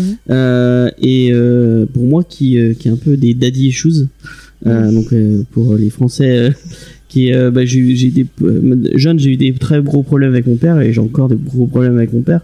Mhm. C'est le, le tout ce qui touche un peu à la paternité et, et au Ça problème te touche, quoi. père-enfant, moi, ça me parle beaucoup. Et euh, bah, j'ai vraiment été touché par cette histoire. Euh, Il y a même même même la scène que vous vous trouvez un peu cringe euh, avec le avec le Jack Nicholson. Euh, euh, euh, le non mais Jack le Nicholson. propos, le propos est très Mais intéressant. bah, moi je trouve que bon, Moi, ça me ok, c'est pas Jack scène. Nicholson, mais Ouais. euh, Erwan McGregor est super juste dans cette scène-là. Ewan McGregor par Erwan. Erwan, moi c'est Erwan, Ah. je l'appelle Erwan. euh, donc McGregor est très est très très juste et moi il m'a touché. Ouais. Euh, vraiment, euh, cette scène, elle m'a, elle m'a, elle m'a beaucoup Mhm. touché. Euh, on sent vraiment le, enfin, Ouais, non, mais il est parfait dans cette scène. ouais, Ah, mais et, et ouais. Donc euh, moi j'ai vraiment apprécié le film. Euh, j'ai bien aimé la fin, euh, bizarrement. euh, bon, ah, vous avez, vous avez l'air de- d'avoir tous euh, euh, pas trop aimé la fin. Moi j'ai trouvé Non, mais il y a des trucs que j'aime et des trucs que je suis un peu triste que ce soit Bah, pas comme disons ça. que dans le livre, c'était plus. Euh, On y va ou pas dans le spoiler? Euh, bah, on peut faire. Alors, si vous avez pas vu ou lu le livre, ben Euh, bah, n'hésitez peut-être avant de faire de partir dans une zone spoiler pour les gens Ouais. qui seraient encore là et qui n'ont pas vu le film, on va faire peut-être un tour de table Mhm. Pour essayer de voir euh, Avec un point 2010 de nouveau. avec un point 2010 euh, bah euh, on va on va tous euh, on va tous essayer de dire est-ce qu'on est-ce qu'on conseille le film ou pas Mhm. et puis Antoine va nous conseiller un autre film peut-être euh, Là, je vais vous conseiller 2010, hein, si vous l'avez pas vu. Voilà, One Piece, voilà. C'est à propos. Charlotte du coup est-ce que c'est un film que tu conseilles est-ce que c'est un film que tu achèteras en, en, en Blu-ray ou euh, Euh, non, je Bon, l'achèterai pas en Blu-ray, mais, euh, entre autres aussi parce que je suis pas, tota- enfin, je suis pas non plus convaincue euh, visuellement, tu vois. Je enfin, je, je le trouve pas si ouf que ça. Il y a des très bonnes idées, mais je- en fait, je, le, je le trouve un peu trop acidulé justement au niveau des couleurs, en particulier de la lumière, pour vraiment euh, rentrer dedans comme j'aurais Alors, J'ai aimé. compris que je prends pas en Blu-ray parce que ça pue et je veux des couleurs. J'ai pas dit ça. J'ai pas dit ça du tout. toi, tes enfants, là, ça commence à se sentir qu'il y a une proximité gênante. J'ai dit je le prendrais pas en Blu-ray parce que visuellement je suis pas convaincue par le film personnellement. Mhm. mais euh, je le déconseille pas. Après euh, je le trouve euh, pour moi j'ai un peu eu l'impression de perdre du temps mais parce que je trouve qu'il est vraiment long quoi. Mais bon euh, je suis un peu chiante aussi peut-être. Est-ce que ton problème c'est qu'il est il est peut-être pas le film il est vachement formaté en ouais fait en fait c'est peut-être c'est peut-être ça mon problème. C'est que je trouve que dans les films d'horreur il est il, apporte rien de spécial quoi. Ok. C'est- t'as t'as raison. Je pense que t'as t'as foncièrement raison sur ça Alors que vraiment sa série, euh, sa série, pardon, excuse-moi, vraiment sa, Oui, série, elle était beaucoup plus originale que ça, quoi. ouais grave Ah oui, non, c'est sûr. Peut-être parce qu'il avait plus de liberté de création, encore une Ouais. fois. On voit qu'en ce moment, il y a un vrai problème chez Warner, hein, quand même. hein. Ouais. mais c'est pas que chez Warner hein, c'est tous les gros studios Ouais, non, hein. mais je trouve qu'on on en- on tape tu veux que je te parle de Venom euh, Oh en long et en large et en travers non, mais- C'est Bah, bon. Moi, je pense que c'est euh, aussi euh, dû au, au sujet. Euh, The Hunting of Hill House, ça se sent dans, dans, dans, dans toute la série, ça suinte son amour pour le film et pour le livre. Il y a des références de partout, tout le temps. Et, euh, et je pense que c'est c'est de l'amour sincère qu'il a pour... Encore une fois, je pense qu'un auteur, euh, euh, il peut faire tout ce qu'il veut, mais euh, il y a des choses qui, sont, qui passent dans l'inconscient dans ses œuvres. Et ça se sent qu'il a aimé le bouquin comme le film de Robert Wise. Et, euh, et là, dans, dans Doctor Sleep, moi, je, je sens un attachement pour le personnage de Danny. Euh, vraiment, je trouve qu'il est hyper bien dépeint le personnage. Euh, je trouve que euh, tout, tout ce qui est euh, toutes les séquences, même euh, même dans avec son père euh, quand il revient à l'hôtel, etc. Euh, c'est peut-être un peu spoiler ce que je suis en train de dire. Euh, enfin, je trouve que le, le personnage de Danny est hyper bien brossé et que c'est hyper touchant, c'est hyper tendre. Euh, par contre, le personnage d'Abra, j'ai l'impression qu'il a pas dû euh, euh, trop avoir de ouais l'inspirer. Je trouve qu'il est surfait, euh, qu'elle n'a aucune émotion, qu'elle a aucun rapport. Euh, euh, bah mon, mon homme Steve pensait que carrément euh, le personnage d'Abra était un peu ta gueule c'est magique.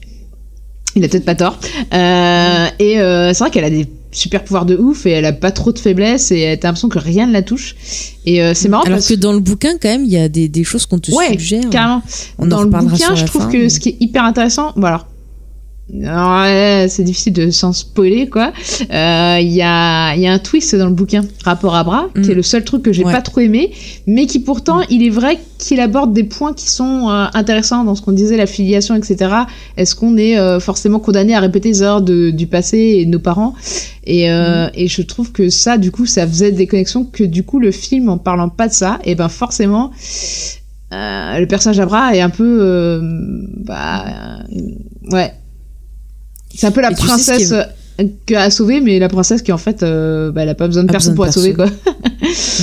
Mais tu sais, ce qui est marrant, c'est que le, le réalisateur, justement, il était intéressé par faire un film sur Abra, alors qu'apparemment, Warner Bros, eux, ils veulent pas, ils veulent faire une préquelle à Shining. Truc qui sert à rien, quoi. Ah, ils veulent faire une suite à Doctor Sleep, parce que j'ai bien aimé Non, le non, film, ils veulent euh, faire une préquelle à Shining. Oui, oui, d'accord, mais... mais... en fait, le réalisateur, lui, avait envie de faire un film sur Abra. Parce qu'il il disait qu'il avait bien aimé le perso. Ah ouais Mais apparemment, il y a beaucoup de choses qui ont été coupées sur le montage final parce que il avait tourné beaucoup, beaucoup plus de scènes, en fait. D'accord. Donc ça se trouve, euh, ouais, c'est le montage qui est pas terrible, je sais pas. En tout Mm. cas, ouais, euh, moi, euh, je recommanderais le film, mais pas en mode euh, c'est absolument à voir. Euh, si vous, passez, vous voulez passer un bon petit moment, si vous aimez bien Juan McGregor et que vous aimez bien les histoires un peu contes de fées euh, lugubres, euh, c'est pas mal. Mais maintenant, euh, euh, je dirais pas précipitez-vous dessus, quoi.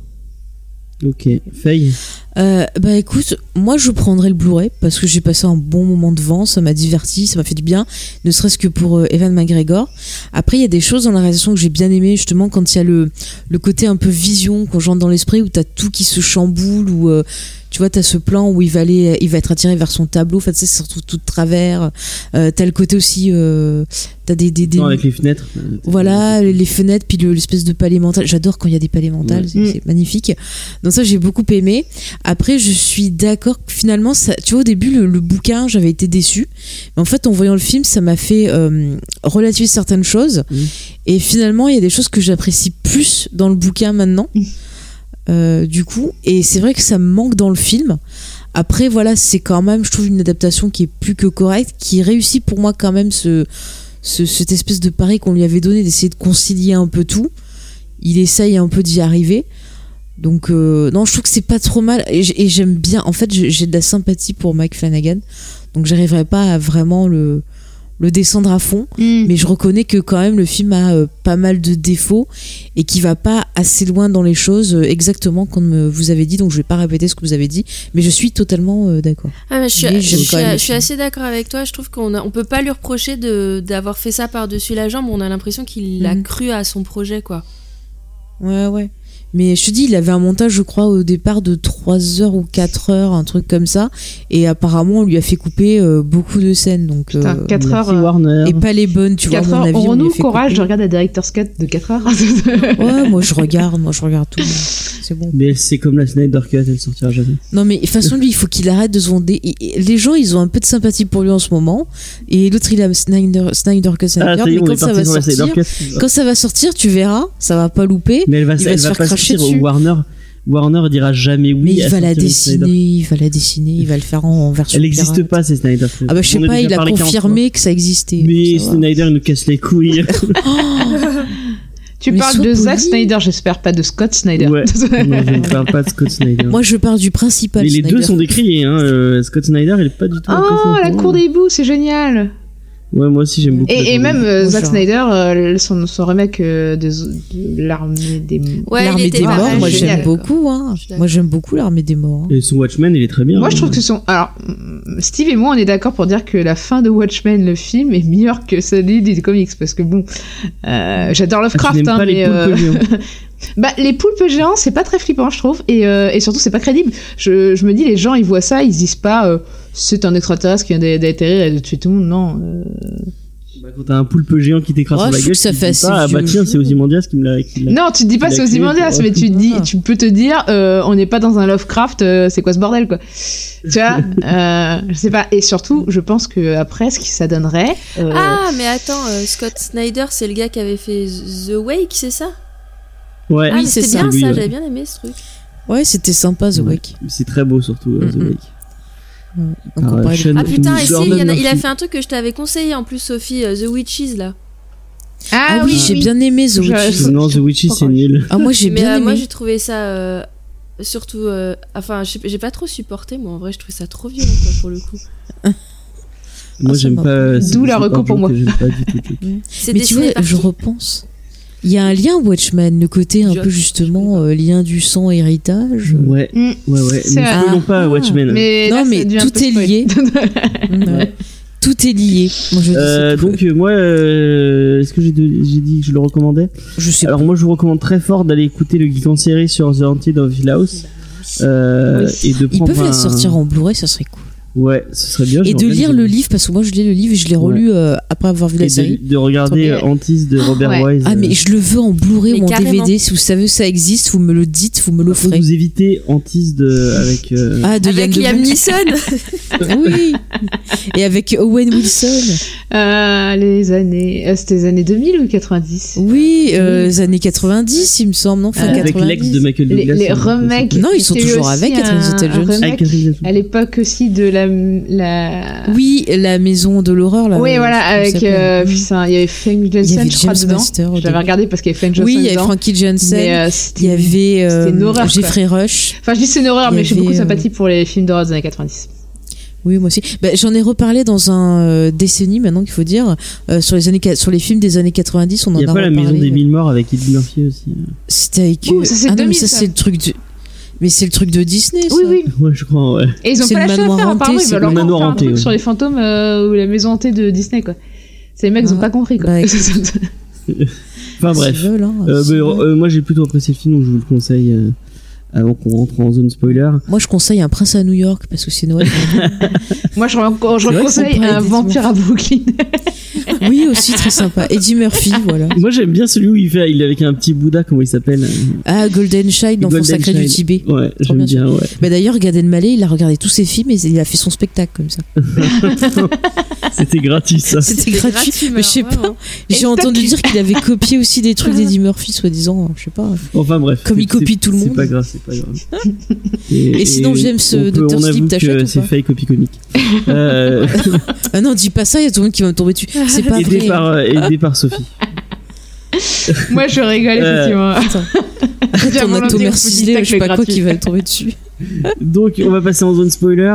Mais du coup, tu l'achètes ou pas T'as pas dit Oui, j'ai dit que je l'achetais. Bon, bah voilà, on voulait savoir. Euh, donc, euh, Warning spoiler. zone spoiler. Attention, ça va spoiler. Vas-y, Ta, ta, Faye, qu'est-ce que tu veux nous raconter en zone spoiler Oui, on voulait parler, on voulait revenir sur la fin du, du film versus euh, le bouquin. Mhm. Ouais. Euh, donc, en gros, euh, dans le film, la fin du film, il retourne dans le fameux euh, hôtel Ouais. pour faire un, un plan. euh, je vais t'attraper, euh, cocotte, et te tuer à la méchante. Ouais. Et euh, il se passe pas mal de choses. Et euh, quand même, à la fin, le petit euh, Danny, eh ben, il fait péter la, la chaudière comme dans le roman Shining. Ouais. Et il se sacrifie pour ben, s'assurer que la femme elle crève et que la petite s'en sorte. Oui. Et dans le livre, c'est pas du tout comme ça. Dans le livre, si je me rappelle bien, il va choper la vapeur de la grand-mère qui est malade, je crois qu'il y a un cancer, Mhm. et il va euh, l'apporter alors à l'endroit où il y avait l'hôtel avant, mais là il l'a cramé, et les autres là ils campent là, et donc il arrive, il Mais relâche la vapeur. en fait Ah je sais plus pourquoi ils y Euh, vont. parce qu'en gros, si, si, ils y vont parce que euh, le Nevray réside là-bas. Parce que euh, Ah, dans le oui, bouquin, voilà, en gros, il t'explique que le lieu attire le mal, en fait, que c'est un espèce de, de- de- d'épicentre, une espèce de porte des enfers, bouge des Ouais, enfers, c'est comme un peu suggéré dans le film. Oui, oui. euh, Ouais, ouais, c'est un peu euh, suggéré dans et le du film. coup, et ben, le Nevray en fait se ressource dans des endroits comme ça, ou des lieux de tragédie euh, en général, Mm. et que c'est et en fait ils se sont installés un espèce de camp de camping. Euh, à Genre son endroit, quoi. gitan, quoi. C'est vrai. Et puis en plus, ils sont en manque de vapeur. Enfin, tu, tu vois, tu as vu le film, hein. tu sais, Ouais, James. voilà. d'accord, d'accord. En bref, donc il arrive, euh, il les tue tous avec la vapeur conséquence de la vieille. Et d'ailleurs, quand il chope la vapeur, on a le fameux twist, qu'en fait, euh, la mère de Abra, c'est sa demi-sœur. Parce que Jacques Torrance, il a fauté avec euh, la vieille, quoi. Ouais. Voilà, donc euh, ben, la petite, eh ben, c'est bien euh, sa nièce. Donc elle a raison de l'appeler tonton euh, Danny. Et donc, du coup, après, ben, il se fight euh, avec Rose. Rose Non, meurt. c'est- et attends, lui, par sa contre. nièce ou sa demi-sœur Non, c'est sa nièce, du coup, la petite. ça. C'est la Ah oui, mère non, de la petite nièce, qui est sa sœur. Parce Ouais, que ouais, c'est sa nièce. fille du- putain. Ouais, ouais. Du coup, dans le livre, il n'y a Ouais, pas de scène avec son père. Il revoit pas son père. Euh, non. Non. il me semble pas qu'il le revoit. Non, non. non, non, non, non, ça me dit, ça me dit rien. Et bref, en tout cas, il arrive à tuer la méchante, mais lui, il meurt pas dans le bouquin et euh, on retrouve après, on le retrouve pour le- les 15 ans de la petite. Si, si, Et si, là, il y a une scène avec le père dans le bouquin. Ah, il y a une scène avec le Moi, père, j'ai à quel adoré cette scène dans- avec le père d'ailleurs. Attends, à quel Euh, moment je parce qu'en gros, euh, quand euh, il va pour tuer Rose, je crois, euh, pour l'affronter en Almano del Mano, et ben euh, t'as le, en fait t'as le fantôme de son père qui est là et qui euh, pendant deux secondes dit, euh, lui dit euh, en gros, euh, enfin je crois qu'il fait un truc pour le protéger, enfin je sais plus exactement, je me rappelle plus, mais Oui, il veut faire un truc de repenti, justement. ouais et du coup tu comprends qu'en fait son Oui, oui. son père en fait et bah d'ailleurs dans le roman en fait c'est ce que j'avais adoré aussi c'est que Jack Torrance pendant une demi seconde se, se reprend reprend conscience et, Mm. et décide de se sacrifier pour sauver la vie de son, son fils quoi et Ouais, ouais. Et euh, et c'était euh, et voilà et donc du coup en fait tu comprends que son fantôme en fait il a gardé ce moment euh, positif enfin il est pas que négatif quoi Hmm. C'est vrai, c'est vrai, j'avais oublié cette scène, elle est, elle est excellente. Et moi, je trouve qu'elle que est d'autant plus excellente que ça, en fait, moi, ça me fait écho à, à- en fait, dans, quand on est adolescent, on est en colère contre ses parents, etc. Et après, on grandit Ouais. et on comprend en fait les raisons pourquoi. et en fait, dans dans, dans le bouquin, euh, en plus euh, Shining, on t'explique pourquoi Jack Torrance, en fait, que lui-même, il avait des problèmes avec son père et que lui-même était alcoolique Mm. et dangereux, etc. et C'est bah, ça, c'est un cercle vicieux. Et pour arriver à briser ce cercle, il faut essayer de comprendre ça. comment c'est né pour pouvoir passer au-dessus et avancer. Et euh, Non, non, mais c'est vrai. Et puis, dans- du coup, dans le, dans le film, euh, on a ce, ce truc aussi avec euh, Evan McGregor, enfin avec Danny, qui est possédé un peu par les fantômes de l'hôtel et qui arrive à se ressaisir justement pour que la petite elle puisse sortir et qui va euh, donc faire péter l'hôtel. Par On contre, a un le, peu ce- truc qui revient, enfin, je sais pas si c'est la même chose dans le livre, Mm. mais euh, dans le roman, on, donc il nous explique que pour euh, se débarrasser des fantômes, il faut rentrer dans ta tête et les enfermer dans une boîte. Oui, ça, ça y est aussi dans le. Et enfin, moi, dès que j'ai vu qu'ils rentraient tous les fantômes dans une boîte, Oui. ça, ça veut trop dire, ouais, bon bah d'accord, je vais. Préparation Ouais, de ouais, ouais, c'est une préparation de paiement, mais elle est, elle est beaucoup trop obvious. Ouais. Ils, auraient, ils auraient pu être un peu plus, Bah, un peu plus subtils pour le coup. Le truc, Mm. c'est que dans le bouquin, en fait, il... enfin, ça, pour moi, la fin du film, en fait, c'est la fin du bouquin euh, Shining, quoi. C'est ça. Moi, c'est ce que je me suis Non, mais c'est ça. Et je me suis Mais dit. c'est exactement ça parce que euh, pareil, euh, je reviens sur les propos du réalisateur. Il disait que justement euh, sur la fin, il avait voulu bon bah faire la fin du bouquin, mais aussi euh, bah, corriger euh, ce qui n'avait pas été fait dans le film de Kubrick. Et donc euh, voilà, péter l'hôtel et Ah, reprendre il a- il- certains éléments. la quoi. présomption de corriger. Ouais, Ah, j'ai- corrigé du coup, Kubrick. du coup, bah, ça sous-entend que c'est King. Voilà, ça sous-entend que c'est King qui a dit bon bah vous allez me corriger ça, ça, ça, allez hop. Donc t'imagines, il y avait Warner, King, bah c'est bon. King, il a approuvé le, le film, je sais pas s'il a, il a communiqué dessus. Alors euh, je sais pas, j'ai pas- je suis bizarrement je suis pas allé voir. Bon après, euh, King qui communique, euh, ça, veut, ça, veut, ça veut tout dire comme ça veut rien dire. Ouais. Oui, bah, Mais, il parle de tout et de euh, rien. Bah, moi, je Mm. préfère l'idée du bouquin, à savoir que c'est euh, qu'en gros, ils sont contaminés par la propre vapeur qui, qui enfin, la maladie des euh, des gens qu'ils absorbent en fait. Euh, Un peu comme le CrossFit Jacob quand il succède au cannibalisme, tu vois, je sais pas. Ouais, c'est- non non mais c'est exactement ça parce qu'à un moment aussi dans le bouquin, à un moment je crois qu'ils ils prennent la vapeur d'un gamin qui avait la rougeole. Oui, c'est ça. Ils ont la rougeole et tout. mais mais, il y a Oui, beaucoup qui meurent à cause de ça. Oui oui. Mm, mm. Mais du coup, si t'as des conséquences, tu vois, tu fais des choses mal, bah t'as des conséquences et ça te montre un peu que genre, euh, ouais, tu veux rester immortel, tu veux avoir des pouvoirs et tout, mais il y a un prix à payer et c'est, ben, tu perds une partie de toi aussi et tu te fais infecter. Mm. Et je trouve ça plutôt pas mal aussi. T'as un côté un peu alchimie, je trouve. euh, Ouais, je trouve aussi. bouquin.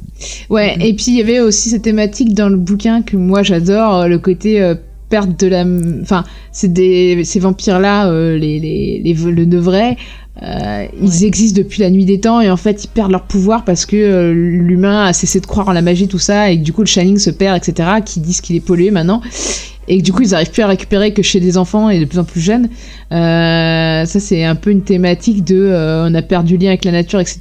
Et le le- la capacité à s'émerveiller, on est tous un peu déprimés, etc. Et ça, je trouve ça intéressant. Mais par contre, le coup, tu vois, le côté, bah oui, euh, on croit plus, nanana, ça m'a rappelé le bouquin de Neil Gaiman, justement, euh, American euh, Gods, Gods, ouais. Où t'as un peu ce, ce même phénomène-là aussi. ouais. Et du coup, bah, je trouvais ça euh, intéressant. Avec les dieux qui, euh, qui ont Mm. plus de, ont, ont pris Ouais, plus ouais. pour eux, donc ils, ils, ils perdent en, en vigueur. Mm, mm. Ouais. Et il y a un truc, tu vois aussi dans la fin du bouquin, c'est que à la fin, il y a Danny qui voit que bah, la petite Abra, elle a l'air d'avoir des trucs un peu violents et tout, comme, euh, comme son, son, son grand-père, en quelque sorte. Et je crois qu'il veut essayer de la guider et tout. Alors que dans le film, à la fin, il est mort, mais euh, genre, il apparaît tranquille dans sa chambre. Alors, Ouais. yo, tu vas bien Bah, comme euh, son, euh, comme le, Comme le vieux, en comme fait. le ouais. vieux cuisinier. ouais, Mais le vieux, il est pas mort au début du livre, tu vois. Enfin, en plus, c'est vachement hard son histoire. Il dit pas que son, je sais plus si c'est son oncle, son grand-père qui a abusé de lui, en fait, Si, si, oui. Euh, attends, non, cas, il ça. a pas. dans le bouquin. Non, il a pas abusé de lui. Il était un peu abusif, même si euh, après ça, ça dépend de l'éducation que t'as Il reçue, hein. semblait qu'il l'avait Mais- touché et tout, qu'il dit dans le bouquin, et que c'est pas du tout dans le Je suis film. pas sûre. En tout cas, il y, a il y a un côté vraiment le, le grand-père euh, euh, malsain euh, de ouf, ça c'est sûr. Ouais, Mais abusif, je suis pas. su- Enfin, abusif sexuellement en tout cas, je suis pas sûre. J'ai pas le souvenir. En tout plus, cas, il, il laisse planer le doute de jusqu'où le mec a été quoi. Euh, Mhm. Je crois que t'as un problème avec les trucs abusifs. À chaque fois, tu les vois pas. Parce que déjà dans ça, t'avais pas vu. que- tu voyais pas qu'il suggérait que. Je suis naïf, que veux-tu? Enfin, je sais pas, moi j'avais compris ça en lisant le bouquin, et quand j'ai vu le film, direct j'ai dit, ah bah tiens, euh, ils ont vachement assez Ceci dit, encore. alors c'est vrai qu'à chaque fois que j'ai des collègues qui genre commencent à coucher ensemble, etc. Moi, le moment où je me rends compte, c'est quand ils se marient et qu'ils ont des gamins, tu vois. je fais, eh mais en fait, c'est ensemble depuis le début. Peut-être que tu loupes des signes. euh. Peut-être, Ah, peut-être. purée. Signe. je pensais au film de, de Ned Shyamalan. Faudra demander à ton mec si des fois il te. Il y a des sous-entendus que tu, que tu ne comprends pas. Moi, tu peux parler, toi, tu comprends jamais les sous-entendus, James. Ouais, moi c'est plutôt ça. J'ai plutôt l'impression qu'ils voient pas mes sous-entendus que l'inverse. Moi, il y a un truc qui m'a. Je sais pas si vous vous en souvenez. Qui vraiment m'a marqué. Mhm. C'est toutes ces scènes avec les fenêtres. Et avec Ouais. euh, comment. euh, notamment quand il y a. euh, Oui, quand dans Rosie- les esprits. Rosie qui discute avec euh, avec Abra Mm. mhm. euh, dans le dans le dans le merde Dans sa chambre, dans son palais mental. ouais mais elle elle est euh, elle est dans un Un elle est dans supermarché un là. supermarché Ouais. elles Ah, sont oui, dans vraiment belles supermarché. ces scènes je trouve elles, elles m'ont vraiment marqué Ouais. qu'est-ce que vous en avez pensé? Ouais, c'est vrai. Mais en fait, je trouve Mm. que Rebecca Ferguson, elle est vraiment bien dans le rôle. Je, c'était Ah ouais, pas évident a de trouver une la bonne gestuelle. euh, Mm. et Non, ouais, mais je suis d'accord. Ça marche bien. Ah, mais elle a, elle a des gestes de danseuse, des fois, quand elle bouge. Elle a vraiment un côté. euh, Enfin, tu crois que c'est un espèce de vampire, Ouais, en fait. les mimiques qu'elle a avec son chapeau Mais Et moi, même je avec trouve le que chapeau. cette meuf, déjà dans Mission Impossible, je trouve que c'est une déesse, quoi. Enfin, je trouve qu'elle joue Ah, mais elle est trop bien. magnifique. Elle est... Ouais, mais ouais, elle m'avait pas Trop autant gracieuse. marqué dans Mission Impossible, tu vois. Et là, je trouve qu'elle tient bien le rôle, quoi. Mm. Ouais, elle a un Ah, truc mais- vraiment de mauvaise fée, quoi. Elle Mmh, fait bien. ouais, non, mais complètement. Mais moi, dans Mission Impossible, Mais déjà, on- ça fait plusieurs épisodes où j'aimerais bien que Tom Cruise lui cède la place. C'est clair, franchement. C'est clair, ce serait trop Même si bien. euh, j'aime bien Tom. Cruise, hein, mais euh, je trouve qu'il commence à être un peu vieillissant. Et euh, Rebecca Ferguson, sachant qu'elle était enceinte dans le dernier, euh, elle, Ah enfin, bah elle a fait quand même des cascades, enfin, des cascades à moto euh, parties, quoi. Et euh, enfin, je, je Mhm. trouve ça hyper impressionnant tout ce qu'elle s'est donné alors qu'elle était enceinte et tout. Ah bah bravo, hein, franchement. Mm, applaudit. et visuellement qu'est-ce que Mais attends, je disais juste euh, pour rebondir sur le- la jeune demoiselle qu'on vient de citer. Moi, j'aimais beaucoup. Enfin, j'ai eu l'impression qu'elle a regardé pas mal de films de vampires et tout. Il y a des fois, elle me faisait penser à la façon de bouger, tu vois, de, de Gary Oldman dans le Dracula. Enfin, il y avait vraiment tout un côté euh, Nosferatus. Enfin, c'est vraiment, elle arrive à être inquiétante. Et des fois, elle arrive à être ben, charmeuse aussi, Ouais. tu vois, comme au début du film, euh, quand elle, euh, Elle parle elle avec est sympa avec la petite et tout. Mhm. Puis, au fur et à mesure, tu vois sur son visage qu'elle devient sombre. Ouais, complètement. ouais. Et dans le livre, elle est décrite comme euh, très belle et en même temps, elle a qu'une dent, je crois, dans mon souvenir. Ouais. Et, hum, et du coup, enfin, C'est une bouseuse, quoi. Elle, c'est quoi? C'est une bouseuse un peu dans C'est le. une redneck. Ouais, c'est ça. Et ma- en fait, du coup, c'est impossible de, de faire. Tu peux pas euh, dans un film grand public euh, faire ça, quoi. Tu vois, enfin, ça passerait. Ah ouais, les gens auraient Il y a vraiment rigolé, que quoi. dans les livres que tu peux. euh, chez le lecteur euh, créer euh, un personnage qui sera beau avec genre une dent quoi et et là euh, je trouve que effectivement sans sans physiquement euh, qu'elle soit rep- repoussante elle a quand même euh, cette ambivalence là entre euh, Mm. euh, très charmeuse et très inquiétante à la fois Ouais. Ouais, ouais. Elle, a- elle a une tête démo... Enfin, elle arrive à se donner une tête un peu démoniaque, un peu chauve-souris, je trouve, euh, par des expressions, euh, en bougeant, en retroussant son nez, en bougeant les yeux. Enfin, je sais pas, ce que- eh, c'est vraiment fort ce qu'elle arrive à faire. Un peu chauve-souris. Vraiment euh, chauve-souris. Ouais, je trouve qu'elle a un côté un peu chauve-souris. Mais tu vois, c'est comme Nicholson dans Shining, le mec, il suffit qu'il lève un sourcil et on se dit, bon, bah c'est bon, il est pété de la cafetière. là, on a- C'est clair. Mais vraiment, il y a, il y a besoin juste de ça, tu vois. Et elle arrive à faire ça. Et je dis bravo, et en face de, de Monsieur McGregor, bah c'est très bien, tu vois. Ah non, c'est clair. Et après, euh, Euh. visuellement, la scène, euh, moi, je me- m'en souviens assez bien, mais euh, elle est bien foutue, quoi. Au niveau, enfin, elle marche bien Mm. au niveau euh, euh, montage, quoi. Ouais. Et puis les plans et tout. Enfin, non, franchement, j'aime beaucoup ces moments-là. Ouais, cette caméra qui descend Ouais, là, ouais. qui. euh, Mais je te dis tout le passage aussi où euh, ouais, ça, elle s'allonge sur le- cool, ouais. Les effets Mm, mm. spéciaux sont assez cool, je trouve, dans Mm, l'ensemble. Ouais, ce que je disais. Mais j'ai- j'aime bien tout le côté justement quand elle s'allonge sur son, sa caravane et qu'elle euh, elle se projette, elle monte, elle monte là dans cette vision Paco Mm. Rabanne pour trouver où est sa, sa petite. et t'as un côté genre un peu, tu vois, Peter Pan euh, Mais qui vole pour ouais. aller voir. euh, Et c'est ça. Et Peter Pan, c'est un personnage qui est pas aussi positif euh, Mm. que la version Mm. de Disney. hein. C'est plutôt un personnage inquiétant. Et euh, non, je trouve que ouais, ça, ça, ça ressort bien sur le côté vraiment croque-mitaine. Je trouve que l'univers il est vachement dépeint, euh, bien dépeint, je veux dire. Tu, tu, tu y crois vachement, ces espèces de, de, de nouveaux méchants euh, Mm. qui ressortent, qui sortent un peu. Mais tu sais que j'ai lu un article, il y a des gens qui, qui disent qu'il y a une rumeur comme quoi ils voudraient, ils voudraient faire un film genre avec plein de persos de l'univers de Stephen King qui ont le Shining. Genre Ah. un Avengers des Shining, ça c'est n'importe quoi. Tintin. Ils sont fumés, sérieux.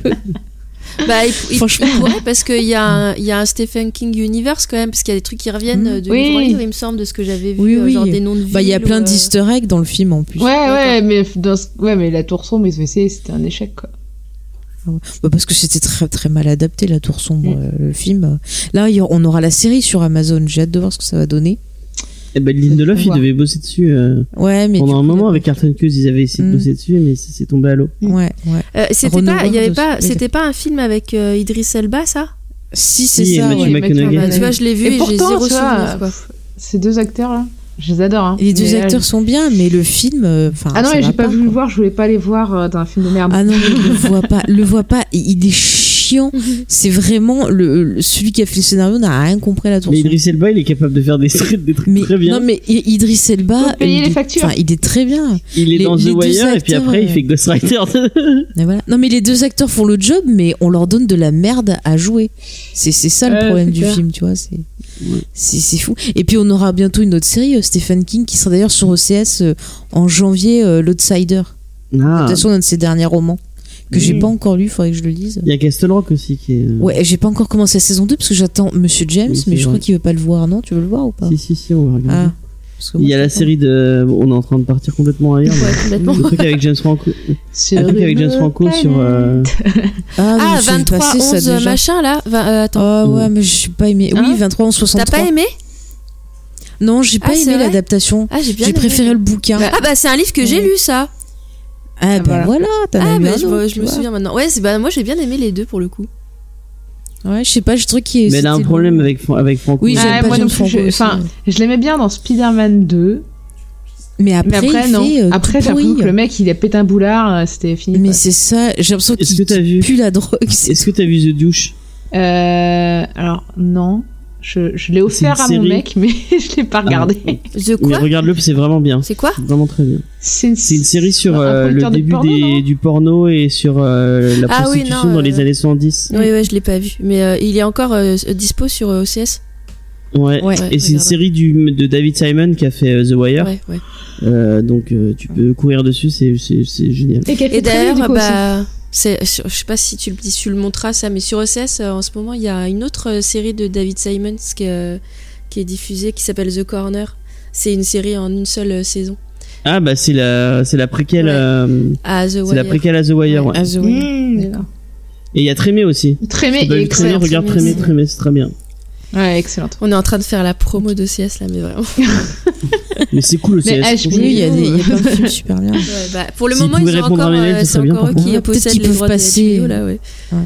Peut-être qu'ils peuvent passer 2010. ah oui, pour faire plaisir à Antoine qui a Si vous disparu. pouvez répondre à mes mails, ça me ferait plaisir. Antoine est parti visionner le film parce que Antoine, il s'est est donné envie se tout seul de le regarder, donc voilà. Euh, Qu'est-ce que on a on a on a que loupé encore? on- Parce que moi, je commence On à a avoir envie très de souhaite. Alors, est-ce qu'on pourrait Ouais. pas la Je pense qu'on a fait le tour. Oui, je, je suis d'accord Euh, aussi. Moi, pour conclure, il y a un truc vraiment que j'ai trouvé cool et on, on l'a peut-être pas assez souligné, Mhm. mais c'est le parcours, tout le parcours du personnage de, de Grégor, qui est vraiment un- une, une nuance dans son jeu. Je trouve qu'il passe On l'a dit tout à l'heure, ça. au début, ouais, mais on l'a peut-être, on- vraiment, il passe de, au début, on sent qu'il est vraiment au, au plus bas et que, que bah, il est à, il a deux doigts de se, limite de se suicider. Bon, on l'a dit Pour, au euh, début qu'il était pas bien. Pour, euh, pour au final euh, euh, guérir, quoi. Mhm, Bah, devenir un Euh, menteur. pour être honnête, quand j'ai su que c'était lui qui jouait le rôle, j'ai pas du tout été convaincue. Et euh, Mais tu sais en fait, je trouve qu'il fait vraiment bien le job à, à ceci Mhm. près que c'est vraiment un détail. Mais alors, le, quand, quand il rase sa barbe, en fait, je trouve que le- c'est pas du tout euh, un critère euh, de beauté physique, mais c'est juste que je trouve que la barbe lui donnait un côté euh, un peu euh, travaillé par la vie. Et quand il se rase, il retrouve son côté Mhm. un peu juvénile qu'il a toujours, quoi. C'est clair, ça le rajeunit Et vachement ouais, sans voilà. la barbe. Et du coup, euh, c'est la seule chose que je trouve qu'on voit un Mhm. peu moins euh, la- les failles du personnage, mais euh, sinon il fait très bien le boulot. Ouais. Ouais, non, Ouais, c'est ouais. clair. Mais vous savez qu'on a failli avoir Jérémy Renner quand même, hein, Oh non. Ah non, pourquoi Parce qu'il a vendu une maison. euh, c'est ça, Sûrement, à Mike ouais. Flanagan. Ouais, ouais, il lui a refait la déco. et en même temps, En fait, il sentait le vent tourner chez Marvel. Il s'est dit, je vais vendre une maison chez euh, Warner au cas où pour me faire une petite place. voilà, comme ça, peut-être que je pourrais aller dans le DC Univers. Mais à ce qui paraît, il, est- il est en procès avec plein de monde. Mais ça fait des surtout que le rôle de Green. Arrow au cinéma n'a pas encore été rempli. Hein, donc, euh, Non, non. Bah, il, a, il, il paraît qu'il a lui aussi des problèmes un peu de d'alcool et de violence. Ouais, apparemment, Ah il a tabassé Donc c'est peut-être pour ça qu'il était sur la liste Ouais, des gens. Sa femme, elle, elle est en procès contre lui, apparemment. Ouais, mais c'est- enfin c'est un peu bizarre entre Ouais, les deux. Enfin, on- ça ne nous regarde. Ça ne nous regarde pas, exactement. On va conclure parce Yep, que ouais. euh, Sophie va aller aux toilettes. Ouais. Et moi, je commence à avoir mal à mon épaule. Je fais des grimaces depuis tout à l'heure. Euh, donc, euh, bah, qu'est-ce que bah, euh, Faye, Oui, si tu bonjour. veux- Euh, bonsoir. Oui, eh bien écoutez, j'ai envie de vous dire, euh, on a déjà un peu tout dit dans la pré-conclusion tout à l'heure, mais euh, bah, pour conclure, est-ce qu'on pourrait pas faire des petites récaps, genre si on a envie de poursuivre notre vision du Shining, euh, bah, qu'est-ce qu'on peut lire comme œuvre, que, que ce soit Stephen King euh, ou autre, des films ou autre Qui a sa reco de prête? Ouais. euh, ouais, attends, je vais rappeler Antoine pour la reco. Antoine, Vas-y, vas-y. on va passer en mode reco. Dis, mettre sur pause. Ce montage va, va être. Ouais, ça va être terrifiant. Je pense que là, tu vas te prendre bien la tête là. Oh, ça sera moins pire que je suis du Seigneur des Anneaux, hein, t'es arrivé au bout En quand fait, même. ça le choix, On faut pourra le tout, sortir. Ouais. Toutes nos conneries, quoi. Alors, qui veut commencer sa, sa de- Peut-être peut de Charlotte prête, euh, Antoine si Non, Antoine, Euh, Antoine, il quelqu'un arrive. Euh, Bah, Charlotte, peut-être avant que le micro pète. Euh, non, j'ai pas de reco de prête. Moi, euh, moi, je peux en sortir une, euh, peut-être. des- Vas-y. Vas-y, sors là de ton chapeau de Rosie. Euh. Bah, moi, je vais faire une reco littéraire dans ce cas-là, puisqu'on y est euh, sur Stephen King. Euh, moi, je vais Ouais. vous recommander Charlie. C'est ce que j'allais dire. voilà, Connexion. c'est ça. On a Shining. Même si dans Charlie, c'est pas exactement une histoire de Shining, mais voilà, c'est. Mais si, elle- il a dit qu'il considérait qu'elle l'avait. Hein. Ah ouais? Ouais, ouais, ouais. Bon, alors la manière d'obtenir n'est pas exactement, mais bon, bref. En tout cas, quoi qu'il arrive, euh, c'est euh, ouais, donc c'est l'histoire d'une petite fille dont les parents ont fait euh, des, on appelle ça des cobayes, des cobayes pour un Mhm. laboratoire pharmaceutique, et Ouais. et il y a une espèce de d'ambiance complotiste que j'adore personnellement. Euh, et, euh, et, et ouais, il y a une relation aussi père-fille qui est hyper, euh, hyper présente et vraiment touchante. Et d'ailleurs, je pense qu'il y, y a un truc aussi dans les relations père-fille ou père-fils dans les dans les euh, Kings, euh, il y a vraiment un truc. Euh, et qui pour le coup est pas, enfin le père n'est pas négatif pour une fois. Donc oui, non, c'est vraiment une, et puis c'est une espèce de road trip. Enfin, il y a- plein de trucs dans ce bouquin qui sont vraiment cool. Et encore une fois, ça fait partie des meilleurs Kings, je trouve, parce qu'il y a, il y, a, il y a un côté hyper simple, quoi. C'est, c'est un road trip, c'est un père et sa fille et ils fuient, quoi. Et voilà. Et et des fois, c'est tout ce qu'il faut. C'est, je trouve, pour une histoire efficace, le plus simple, c'est le mieux. Mm. Voilà, voilà. Ouais. Puis les persos, ils sont intéressants, on s'attache, on a envie Mm. de les suivre, on a envie de voir ce qui va se passer. et, euh, Non, franchement, ça se lit euh, vraiment bien. Moi, j'avais été agréablement surprise. Je l'avais pris, je crois, à la bibliothèque il y a un moment. Et vraiment, c'était bien. Ok, donc tu t'es fini qui ta reco. euh, Ouais, bah, je vais réfléchir à une autre. Et bah je vais je vais passer. Moi je vais parler euh, de l'adaptation préférée euh, de, de Sophie de Stephen King, qui a un téléfilm qui s'appelle Les Langoliers. Non, c'est pas vrai. Mais c'est rigolo, les langoliers. Ah non, ne regardez pas Les Langoliers. Mais si, c'est rigolo. Malgré le fait qu'il est, il est- malgré Ding Stockwell, euh, c'est Oh, mais c'est rigolo, c'est tu es horrible. méchant. une des- une des, des pires souvenirs d'enfance que, que j'ai. Oh, mais t'as pas eu d'enfance, toi. Tu sais pas ce qui est Moi, je l'ai, je l'ai déjà recommandé maintes, maintes fois et, de, et je, je pense que je continuerai à la recommander encore de maintes fois.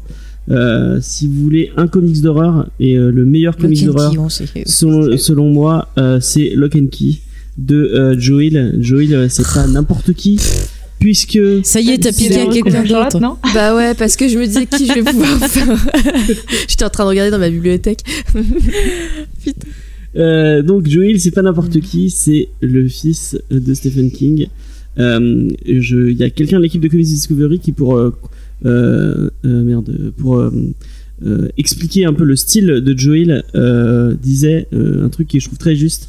Joel, c'est la rencontre père, de Neil. Gaiman, Ah de la fantasy Neil Gaiman, qui euh, qui rencontre l'horreur de Stephen King, Mhm.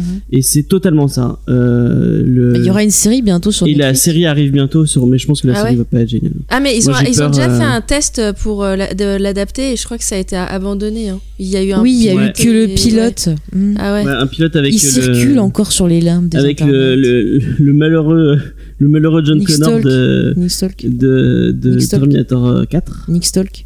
Nick Ah euh. Et c'est Terminator 3. 3 ouais Terminator 3 exactement. Et f- merci euh, Faye. Nick Stolk. Euh, donc Lock and Key ça parle d'une famille euh, qui va qui va vivre un drame et qui va devoir revenir dans la ville euh, dans la ville originaire du père qui vient de mourir pour vivre dans leur dans leur maison de famille. Et en fait c'est une famille où il y a le, la mère un grand frère une, une petite sœur et un tout petit un tout petit frère Euh, les enfants vont découvrir que la maison a des pouvoirs un peu spéciaux. Parce que quand tu rentres une clé euh, dans la bonne porte bah, tu, as des pouvoirs tu, détiens des pouvoirs. Et il y a une espèce de d'entité euh, un peu démoniaque et, omnipotente qui va les attaquer. Et c'est un super univers. C'est un super comics. C'est très beau. Dessiné par Gabriel Rodriguez. Moi j'ai eu des problèmes au début parce que ses visages sont un peu bizarres mais on s'y fait très très vite et euh, c'est un super comics j'en ai fait une vidéo vous pouvez aller la voir sur la chaîne de James Fay et euh, voilà. Et bah si, est-ce que tu veux donner ton avis sur euh, sur Lock and Key, Charlotte, du coup? Euh, ah bah c'est extra. Enfin franchement au niveau scénario, je crois que c'est un des meilleurs comics que j'ai lu dans ces dernières années.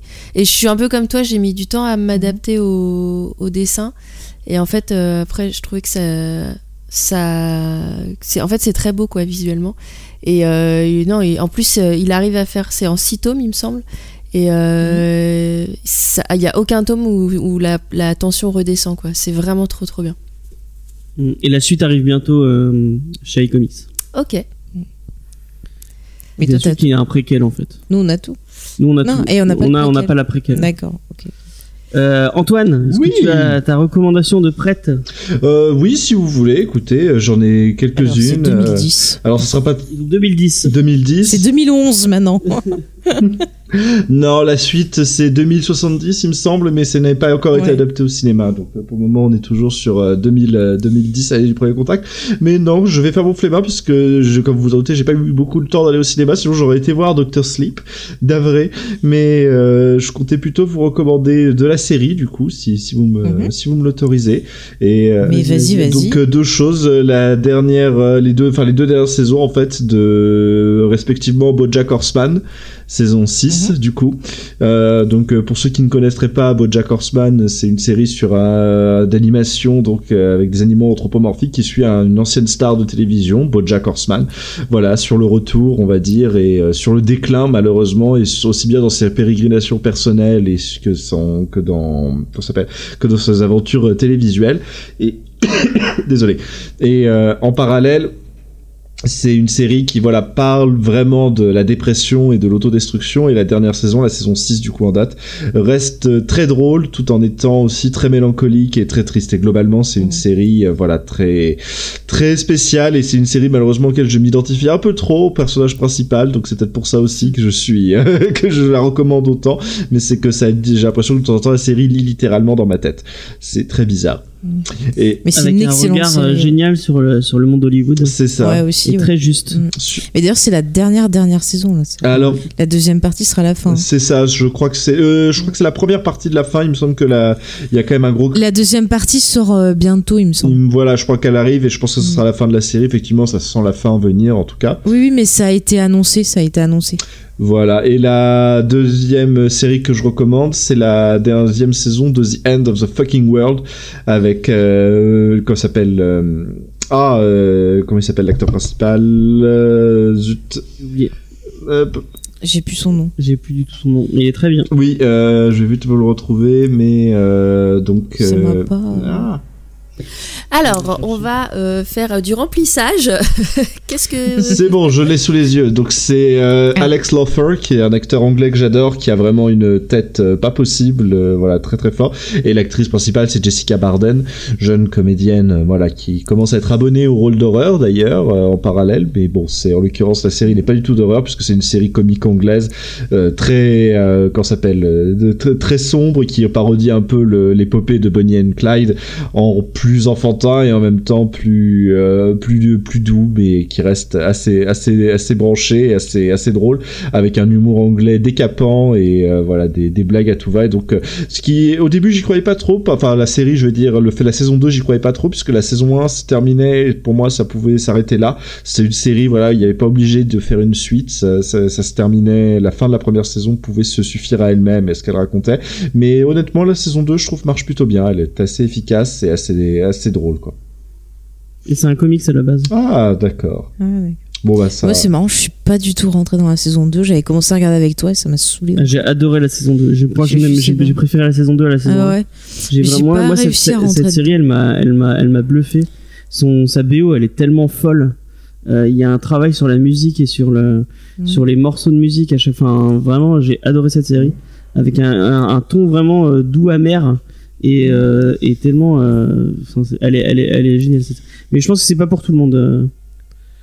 Il faut vraiment aimer Faut ce- rentrer dedans, je pense. Ouais. et- effectivement ça m'étonne pas que tu aimes Bo- Bojack Horseman et, et, euh, et The End of the Fucking World. T'as des, il y a un côté un peu euh, pessimiste et, euh, et et un peu dépressif qui qui qui, qui va bien dans les deux C'est séries. ça, je pense que malheureusement c'est c'est un peu moi tout ça. bah moi aussi, ça me parle beaucoup. tant mieux James, tant mieux, on fera des choses ensemble toi et moi. voilà. Un club de dépressifs. Euh, Du coup, qui c'est qui a Moi, Sophie j'ai rien. Ah, Faye, vas-y.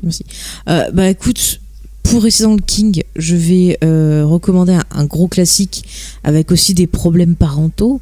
Euh, c'est quand même Carrie, où on a une jeune fille un peu perturbée avec une mère un peu, un peu beaucoup abusive, voire folle. Euh, c'est quand même un classique, que ce soit en roman ou le film de De Palma. Ah, moi, j'aime pas le film. que je vais conseiller. euh, Je conseille. Sinon, en coup de cœur du moment, j'arrête pas d'en parler, mais putain, je suis tombée en amour de The Leftovers. Euh, Ah, bah, voilà. Mais la réalisation, c'est magnifique. Ouais. Scénaristiquement, c'est magnifique. C'est vraiment là, j'en suis à la saison 2, je suis mais à fond. J'ai récupéré l'OST pour l'écouter. Il et faut tout. convaincre Antoine parce qu'il aime pas euh, Damon euh, Lindelof.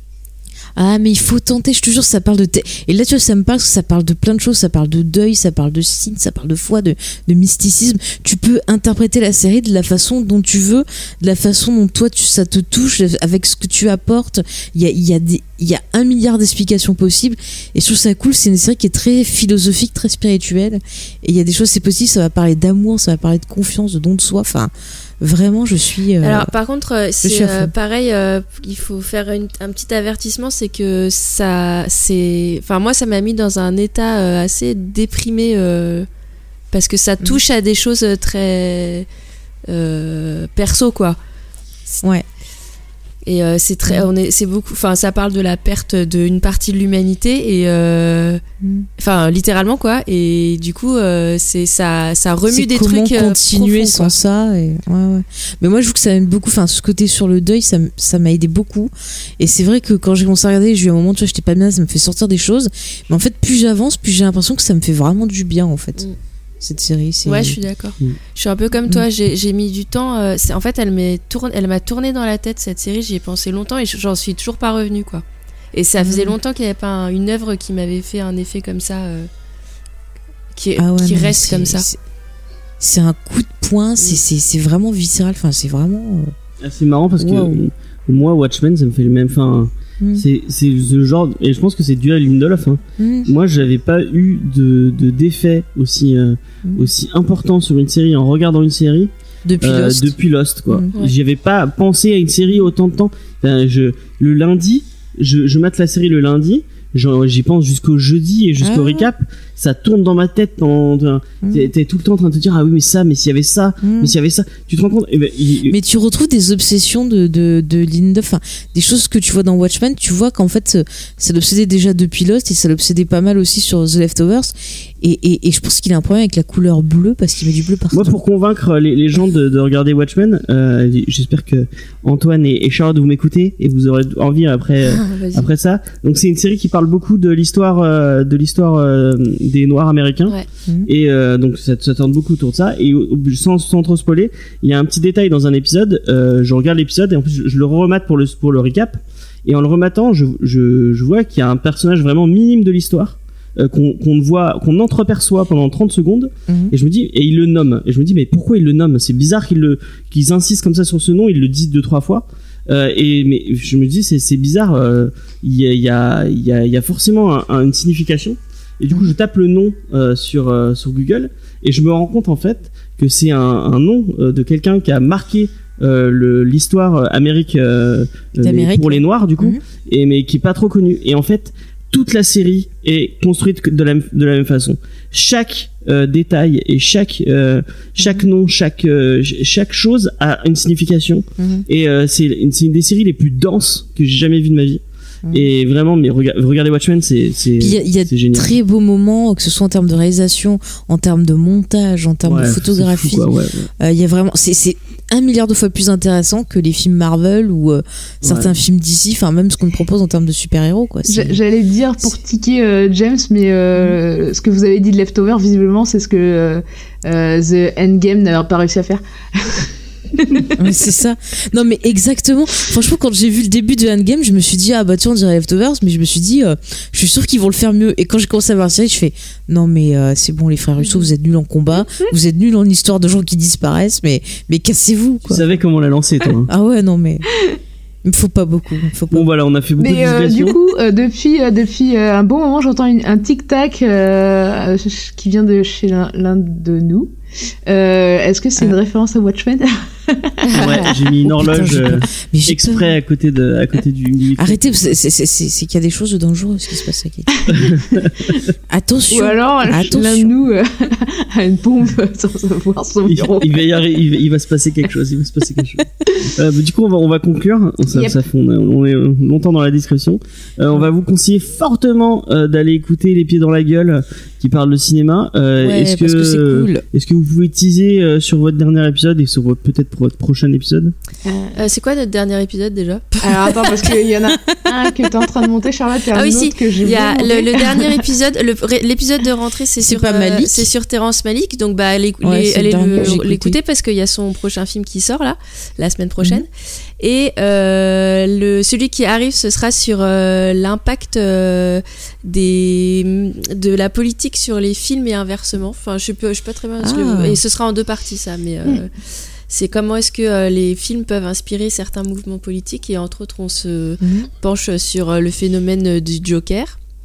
Ouais, ouais. Ah, d'accord. Ah oui, parce que ça, tiens, sur ce sujet-là, euh, j'ai entendu tout et n'importe quoi à la télé. euh, on voit que certains sont mal informés et racontent des conneries. Hein, Oui. James, on est tombé sur un reportage. C'est vrai. C'est C'est vrai. Ouais, ouais, j'écouterai ça avec intérêt. Et puis, euh, et puis après euh, arrivera un épisode un peu plus détendu sur euh, les nanars parce que bah on s'appelle les pieds dans la gueule Ah. donc euh, forcément on était obligé un peu d'aborder le sujet quoi. Voilà. Et Ah, bah, bah, c'est cool, bien, on ça. écoutera ça avec, euh, avec, euh, avec attention. C'était Ouais. un, un, un réel plaisir de vous avoir dans l'émission. Ouais, c'était trop cool. vous revenez quand vous voulez pour parler de n'importe quel film. Mm, mm. Euh, et, et puis voilà, je pense que c'est. Ouais, bon, on fera une spéciale 2000 en 2010. spéciale Ouais, voilà, Ouais. exactement. Parce que comme ça, le pauvre, il pourra parler plus. Euh, bah du coup, euh, vous pouvez vous vous pouvez nous retrouver sur tous les réseaux sociaux Facebook, Twitter, Instagram. voilà, tapez euh, James sur Faye, c'est plus simple. Pas puis, s'embêter. si vous voulez plus spécifiquement Ciné Blabla, vous avez les comptes Ciné Blabla. Ouais, mais faites James Faye, comme ça, vous voyez, on fait plein d'émissions sympas. Donc, Et puis il y a le Discord. Comme vous l'aurez compris, à côté cool. de ça, on fait Geek en série où on parle de cinéma, de série, excusez-moi, et Comedy. Discovery où on parle euh, De De séries, parce que c'est logique. comics, de comics et un peu de Watchmen. Euh, vous pouvez nous retrouver sur le Discord où il y a euh, Sophie. Vous pouvez venir discuter avec Sophie sur le Mhm. Discord. Euh, et euh, puis assister au live de, de, de nos recaps. Ouais. Euh, voilà. Et Euh, puis moi- discuter, on échange. ouais, euh, des fois, on me conseille des films, comme ça, ça- je peux encore et d'ailleurs, dans les dans les récaps, vous pouvez, si vous avez envie et si vous avez un micro, euh, Mhm. venir discuter directement avec vous et donner votre avis sur l'épisode euh, ou sur le sur le enfin, sur la chose dont on parle durant le live et on parlera avec vous plaisir. C'est un c'est on a commencé à faire ça et c'est vraiment très très cool. Ouais, et ça plaît, ça plaît euh, vraiment bien aux Ouais, auditeurs, les gens ça nous fait sont les gens sont contents, ça nous fait plaisir, c'est Mhm. c'est vraiment sympa. Euh, et euh, si vous avez envie de nous aider à financer un peu cette émission, notamment pour l'achat de matériel euh, ou nous aider Les à sites, héberger euh, le site et les podcasts, Mhm. vous pouvez aller faire un tour sur notre page Tipeee et nous laisser un petit tips. Il y a des contreparties sympas. Euh, D'ailleurs, il faut qu'on profite des vacances pour enregistrer. ouais, on va trois enregistrer les, les contreparties à contreparties. ouais. Vous nous, faire- James. nous donner un, un sujet de, de, de, de podcast et nous allons faire d'ailleurs on a un, un ciné blabla sur Die Hard Ouais. euh, qu'on va faire pendant les Ça fait vacances au moins puisque six mois qu'on doit c'est un l'enregistrer. épisode sur, on est bien euh, sur que Noël cette saga ne comporte que trois épisodes. Oui, Mais bien sûr, bien sûr, bien sûr. Il y a une légende urbaine qui dit qu'il y a un épisode 4. Non, non, non, non, non, non. Et il y a non, une histoire encore plus euh, cachée dans le dark web qui nous dit qu'il y en aura un cinquième. on a bien fait un- une émission sur tous les Terminators on, peut- on pourra parler des euh, Oui, oui. mais si on les re- on, on reverra Ouais, mais l'avantage des dirai pas, Terminator, euh, c'est que comme c'est des histoires de gens qui remontent dans le temps, ils peuvent effacer tout ce qui s'est Voilà, on passé. peut oublier, on peut oublier. Ouais, je me les- franchement, je me suis retapé le 5. et ben mais moi c'est vraiment- je c'est 4 je vraiment une remonte dans le temps moi-même Non, mais le, le, le du 4, film. attends, mais le 4 à côté du 5, c'est un chef-d'œuvre à côté du 5. hein. Non, mais le 5, j'avais trouvé C'est ça pénible au cinéma. Ah, Ah ouais, non, mais. Ah non mais le 4 je l'aime bien en fait celui Le, avec le euh, 4, il se laisse regarder, mais le ouais. 5, on l'avait vu au ciné. Déjà, j'ai cru que ma vie allait finir. ouais. Mais alors, je l'ai voulu le revoir pour préparer l'émission. non le 4 il est gentil il est sympa ouais. il y a Kevin Smith dedans en plus donc voilà Ouais, mais il y a. Enfin, c'est pas. oui Ouais, c'est pas le meilleur film de la terre 3. c'est pas le meilleur film de la terre mais il est il est sympa Euh, Comparé au 5. on en parlera, on en parlera euh, dans une autre émission. Oui. Euh, on vous laisse. Euh, merci de nous avoir écoutés. Voilà. Et, et puis, n'hésitez pas à nous donner prochaine. votre avis sur les films dont on a Et parlé. effectivement, n'hésitez pas à nous donner votre avis sur Doctor Sleep et sur Shining. Êtes-vous slip ou caleçon C'est une question Et importante. n'hésitez pas à venir m'insulter pour me dire que je suis un connard, Pourquoi? Non cinéphile qui n'aime pas Kubrick. Bah, Euh, T'as le droit de pas T'as aimer le droit de Kubrick. pas aimer c'est Kubrick. De toute façon, il y a suffisamment de monde sur Terre qui aime Kubrick pour que. Bah oui, regarde, avoir- moi j'aime pas les frères Russo et alors c'est pas grave. C'est pareil, il y a suffisamment de monde sur Terre qui vénère les frères Russo Mais oui, voilà. les détester. Bah voilà. Après, je vais pas les Bon, insulter. merci à vous et puis, euh, puis à une prochaine. Salut. Ouais, à une prochaine. Salut. Ciao Salut, salut. Bye.